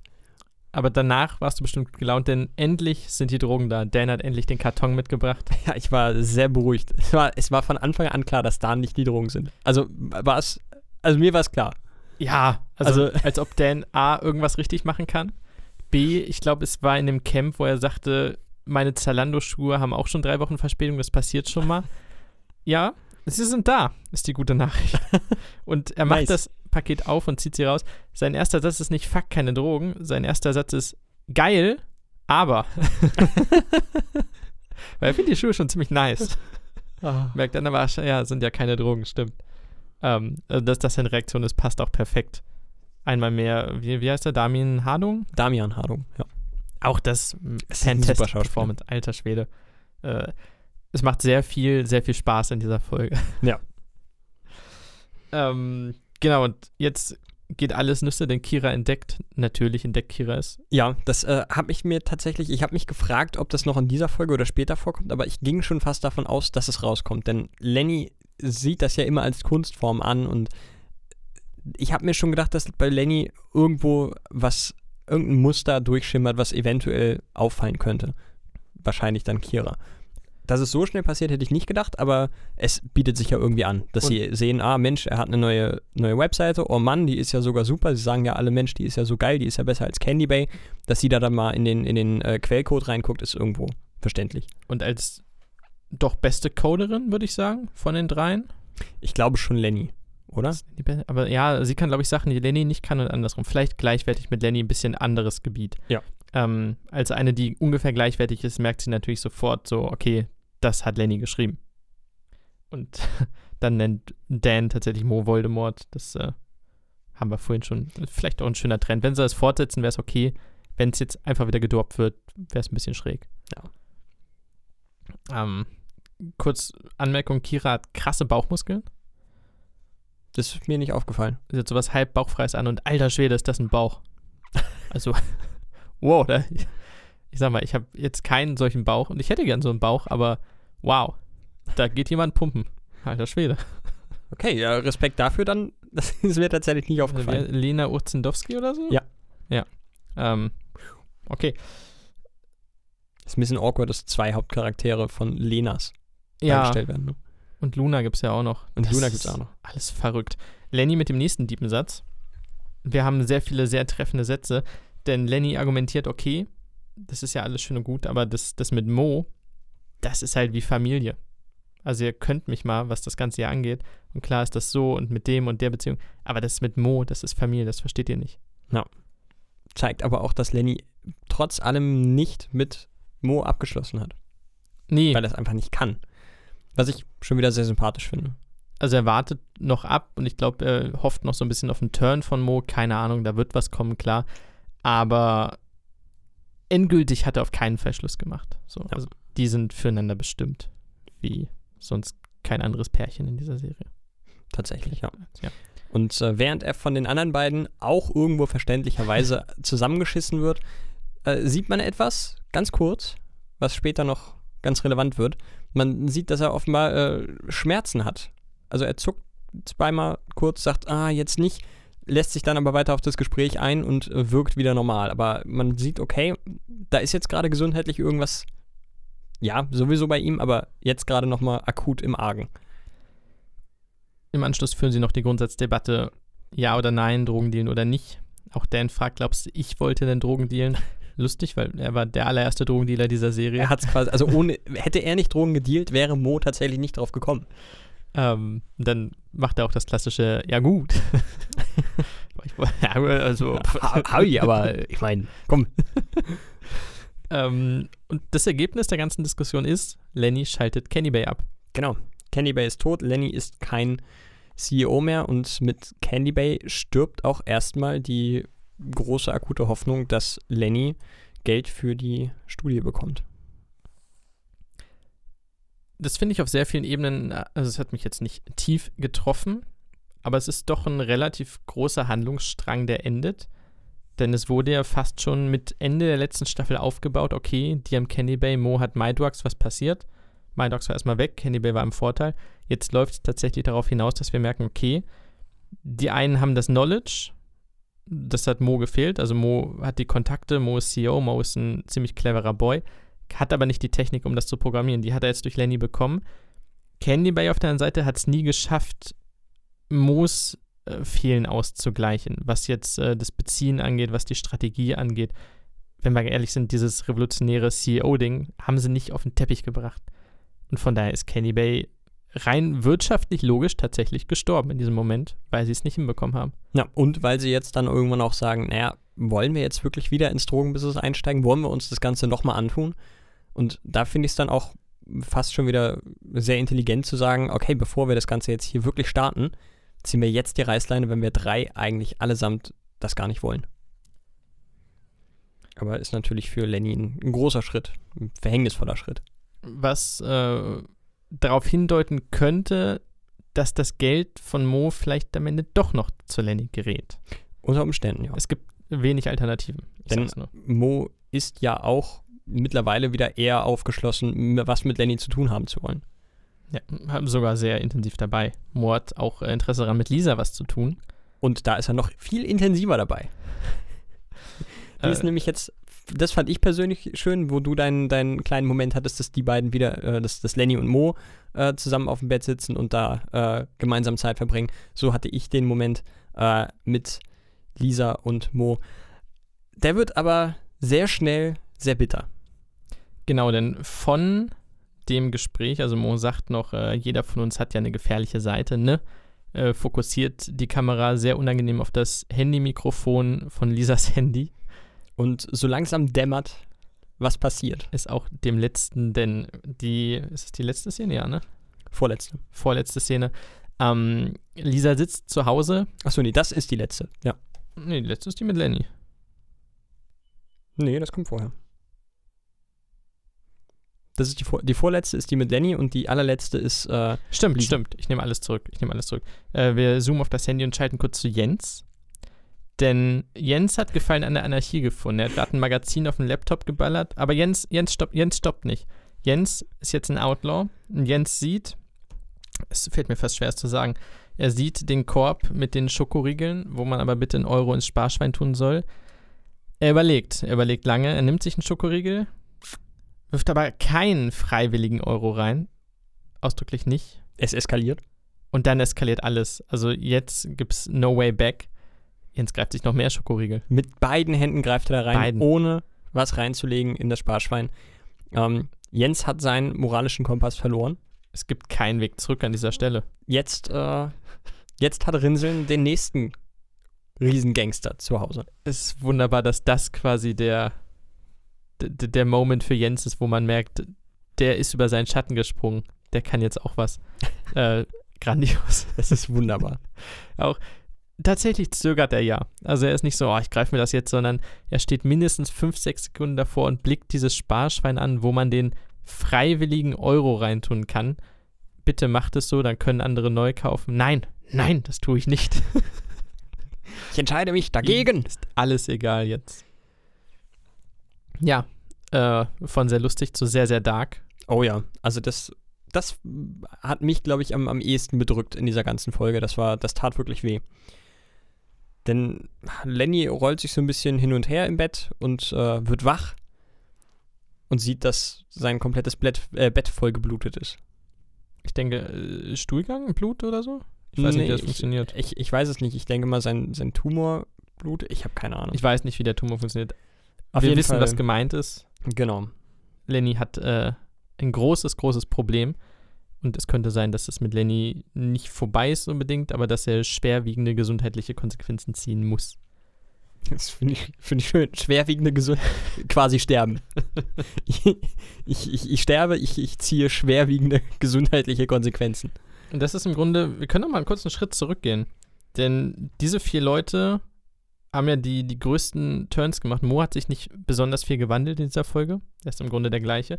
Und diese vier waren es. Wir haben Jens. Wobei, na, fairerweise, er hat sich schon ein bisschen gewandelt. Ähm, alleine sein ganzes Auftreten gegenüber den Niederländern, ähm, er hat ja jetzt eine ganz andere Motivation. Er, er dachte die ganze Zeit, er kann jetzt einfach festigen. Er ist Dass er- nicht dass in er meiner CEO ist? Schlussargumentation drin. Wir haben ja nur vier Szenen. Okay, Ich versuche hier sinnfreie Interpretationen zu machen. okay, Okay, danke. Gern. nee, also wir, wir haben Jens, der komplett Nüsse geht. Wir haben Lenny, der ganz große Probleme hat. Dann haben wir Flo nochmal, äh, restlos bedient. Sitzt vor den Überresten des zerstörten Laptops. Ich liebe die Einstellung, dass du, dass du sein Auge durch das Einschussloch der SSD siehst. Sehr geil. Das war, das war wunderbar. Wunderschön. Ähm, er, der, der, der klassische Table Flip. Und, und überhaupt, das, das äh, habe ich ganz vergessen, aber man ist sich ja nicht 100% sicher, ob er auch die SSD getroffen hat. Also es hätte auch gut sein können, dass er sie nicht getroffen hat und dann ja, wäre sein ganzes Vorhaben, also Jens ganzes Vorhaben, äh, für den Arsch gewesen. Aber so kriegt man nochmal die Bestätigung, ja, das ist geglückt, die Daten sind jetzt nicht mehr rekonstruierbar. Und Flo muss von ganz vorne beginnen. Auch wenn er sehr viel weiß, er hat 0,0 Beweise und darf eigentlich auch nicht ermitteln. Es geht zu Ende, wie es zu Ende gehen muss, mit einem Magen-Nieren-Haken, so sagt man in Ja. der Boxsprache. Das tat weh. Denn wir kommen zurück von ähm, Lisas Handymikro, denn Lisa sitzt im Höschen und BH an ihrem Schreibtisch hinter entweder immer noch oder wieder gefesselt. Ich will es auch nicht wissen. Das ist einfach weird. Äh, So, der Typ Joseph- hat einfach zwei kurze Auftritte und beide Male ist er halt einfach nur ein Fuckboy. Was geht? Von Ähm, Lisa auch noch. Von Lisa, denn Lisa ist ja ein Leader jetzt. Äh, die weiß, was sie will. Die hat ihren, man, ihren Fuckboy ans Bett gefesselt und benutzt ihn anscheinend, wenn sie möchte. Hat dabei ihre Nebenmission, denn sie hat sowohl in der Cafeteria vorhin als auch eben gerade die Gespräche von Mo alle aufgenommen und tippt sie ganz fleißig ab in ihren Laptop. Und boah, ich finde es super weird, weil sie auch so unfassbar bestimmt dabei guckt und, und klingt. Also es ist nicht irgendwie, ja, ich will das jetzt mal für mich dokumentieren, sondern sie verfolgt offensichtlich ganz stringent irgendeine Idee, die sie sich da ausgedacht hat. Ähm, welche das ist, können wir nur vermuten zum jetzigen Zeitpunkt. Ich finde es unfassbar beängstigend, weil sie sehr, sehr, sehr fokussiert aussieht und ich weiß nicht, was sie vorhat. Ähm, Gleichermaßen finde ich es aber auch irgendwie ganz cool, sie so zu sehen auf einer Mission. Ähm, ich hoffe, sie wird kein zweiter Villain oder wird äh, Mo total backstabben. Blackmail meinst du? Also nee, nicht mal blackmailen, sondern sie geht quasi zur Polizei und, und lässt einfach alles platzen. War mein erster Gedanke, fände ich zu einfach. Ja, ich, meine Vermutung ist tatsächlich aktuell, Jetzt bin ich gespannt. Ähm, also es sieht aktuell, finde ich, sehr, also es ist sehr darauf geframed, dass sie ihn hochgehen lassen will. So habe ich das Gefühl, wollen die Autoren, dass wir es glauben. Ich glaube allerdings tatsächlich eher, dass es sie das jetzt schon mal alles dokumentiert, eventuell so bearbeitet, wie es für Mo am besten aussieht. Und äh, sollte Mo, das wird ja 100% passieren, dann gepackt werden, wird sie mit ihren Informationen zur Polizei gehen und wird die Niederländer in die Pfanne hauen und alle anderen, äh, außer natürlich ihre Freunde und allen voran Mo. Dass er vielleicht nicht die Höchststrafe kriegt. Das vermute ich. Ist ja, da sie ja besonders auf die, auf die Holländer und die Namen und so es abgesehen hat. Äh, denn Marlene und Beke agieren ja meistens aus dem Dunkeln, zumindest was den Drogenhandel angeht. Ah, ungewiss. Ich Ja. habe wenig Interpretation. Ähm, Ich Ja. möchte auch noch mal kurz, kurz erwähnen, wo wir gerade auch diese weirde Szene mit ihrem äh, Sexsklaven da haben. Ich schippe immer noch Lisa und Mo. Ich werde davon auch nicht mehr abkommen. Ich, ja, ich, ich gönne dem, wer heißt der, Joseph, seinen Spaß, aber eigentlich nicht.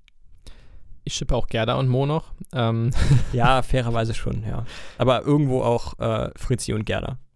Das ist ein Auch. Dream-Team. Es gibt so viele Teams, aber keins von denen macht irgendwas. Das- ähm, Ja, also ja, also klar, Lisa und Mo müssen irgendwann. Die Hoffnung ist zumindest da. Äh, wir wissen, glaube ich, dass Ende Staffel 1. Ja, da war ja Lisa auch da. Ja, genau. Wahrscheinlich. Ich weiß nicht, ob die beiden gefangen genommen wurden. Das war aber in demselben Setting. es ist absolut möglich, dass sie einfach nur fürs Interview eingeladen wurden. Genau. Deswegen, das, das wissen wir halt nicht. Und auch nach Ende Staffel 2 war keiner von denen zu sehen. Es war nur Mo. Aber wissen, wir wissen ja immer noch nicht ganz genau, wie Staffel 1 überhaupt endete. Ja, ich, ich bin immer noch auf dem Trip, dass es genauso passiert ist wie, wie. Sie haben Äh, gesagt, das hat er sich ausgedacht. Naja. Ja, vielleicht äh, als Gag, weil er da mal überhöht war. Ich, ich glaube, ich ich glaube nicht, dass da noch was groß aufgerollt wird.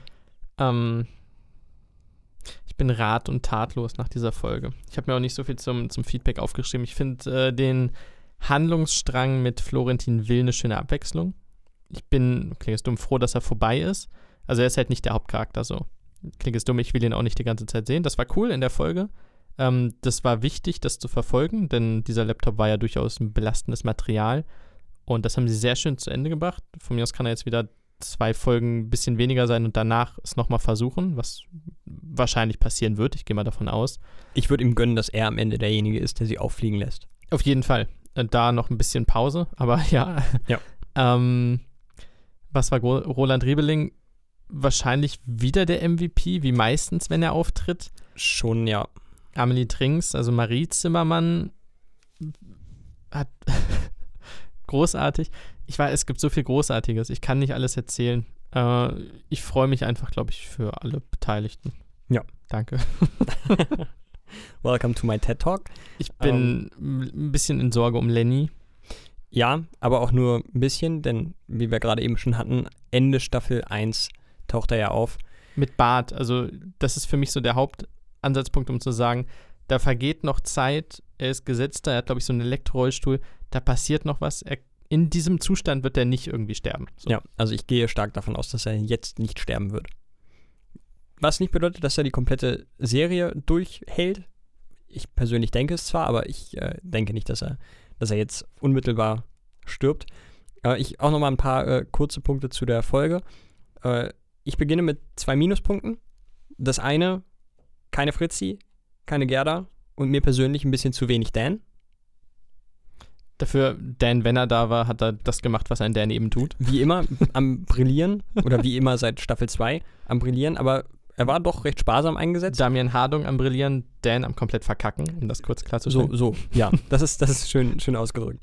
Ähm, und die teils nicht wirklich verständliche Reaktion von Lenny, äh, dass er sofort den Albanern glaubt. Und das hatten wir vorhin alles, das, das hat mich da ein bisschen rausgerissen. Ist um Gottes Willen echt, echt kein Weltuntergang, aber das hat mich ein bisschen rausgerissen. Ähm, zu den vier Pluspunkten, die ich mir äh, separat rausgeschrieben habe. Ich finde, die Folge hat ein phänomenales Pacing. Es gibt keine einzige Strecke, die sich zu lang anfühlt. Äh, es passiert sehr viel, aber ich werde nicht überfordert. Also das fand ich wirklich, das war eine Geschwindigkeit der einzelnen Handlungsstränge, die fand ich perfekt. Ähm, viel Jens, viel Florentin, du hast es Mhm. gerade schon angesprochen. Ähm, kann mir persönlich fast nicht genug sein, von daher immer her damit. Äh, ich habe mich über die Cameos gefreut. Katjana Gerz und Ken Gade. Und ein geiler Cliffhanger. Also selten habe ich so sehr damit gehadert, nicht direkt die nächste Folge anzumachen. Und da ist es, ich komme direkt zu meiner Bewertung, äh, eigentlich auch nur folgerichtig, dass diese Folge die bislang Bestnote von mir erhält. Das ist äh, eine 9 von 10. Okay. Ich kann in den meisten Punkten zustimmen, glaube ich. Also das mit Lenny ist, glaube ich, der größte, und wir reden von einem recht kleinen, aber im Verhältnis der größte Kritikpunkt, weil sie es irgendwie so aufgebaut haben, als dauert da noch was und dann, puff, ein bisschen gewascht. Ähm, Aber es ist auch Meckern auf hohem Niveau, seien genau, wir ehrlich. also ist 30 Sekunden später halt auch, ja, okay, dann ist es so, weiter jetzt. Ja.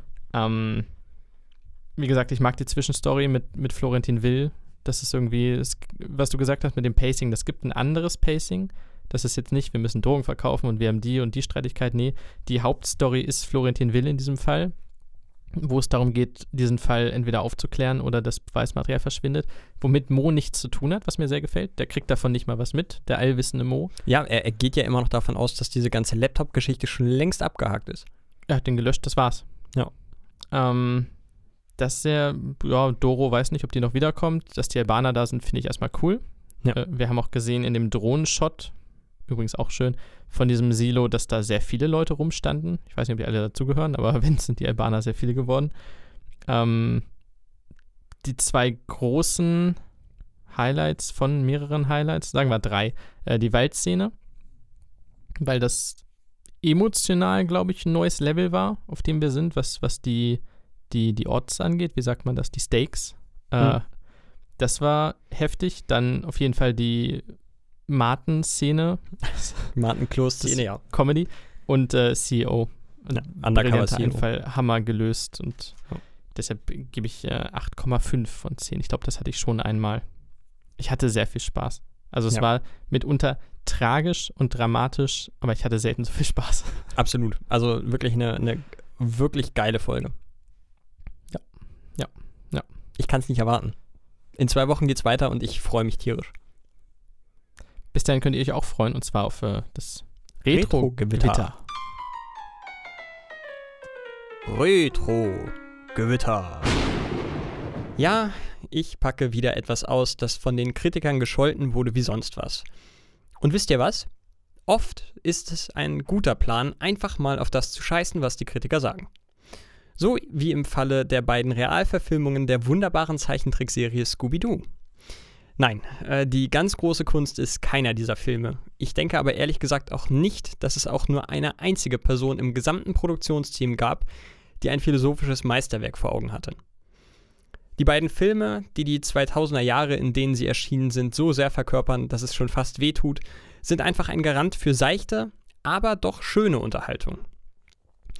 Besonders der zweite Teil versucht einen oft, aber nicht immer glückenden Spagat zwischen Kinderfilm und Film, der auch Erwachsenen gefallen soll.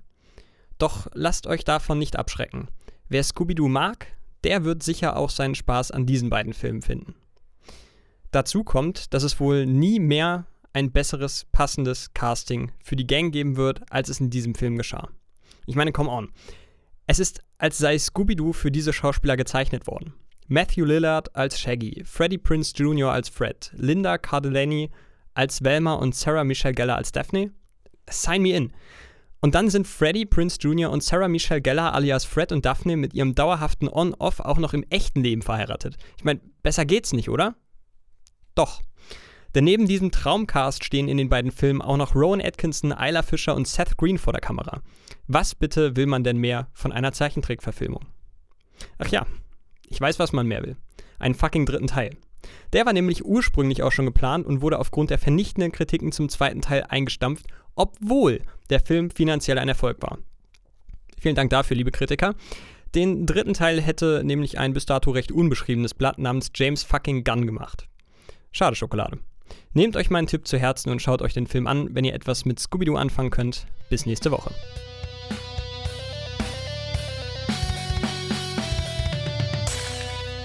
Steinwurf im Glashaus.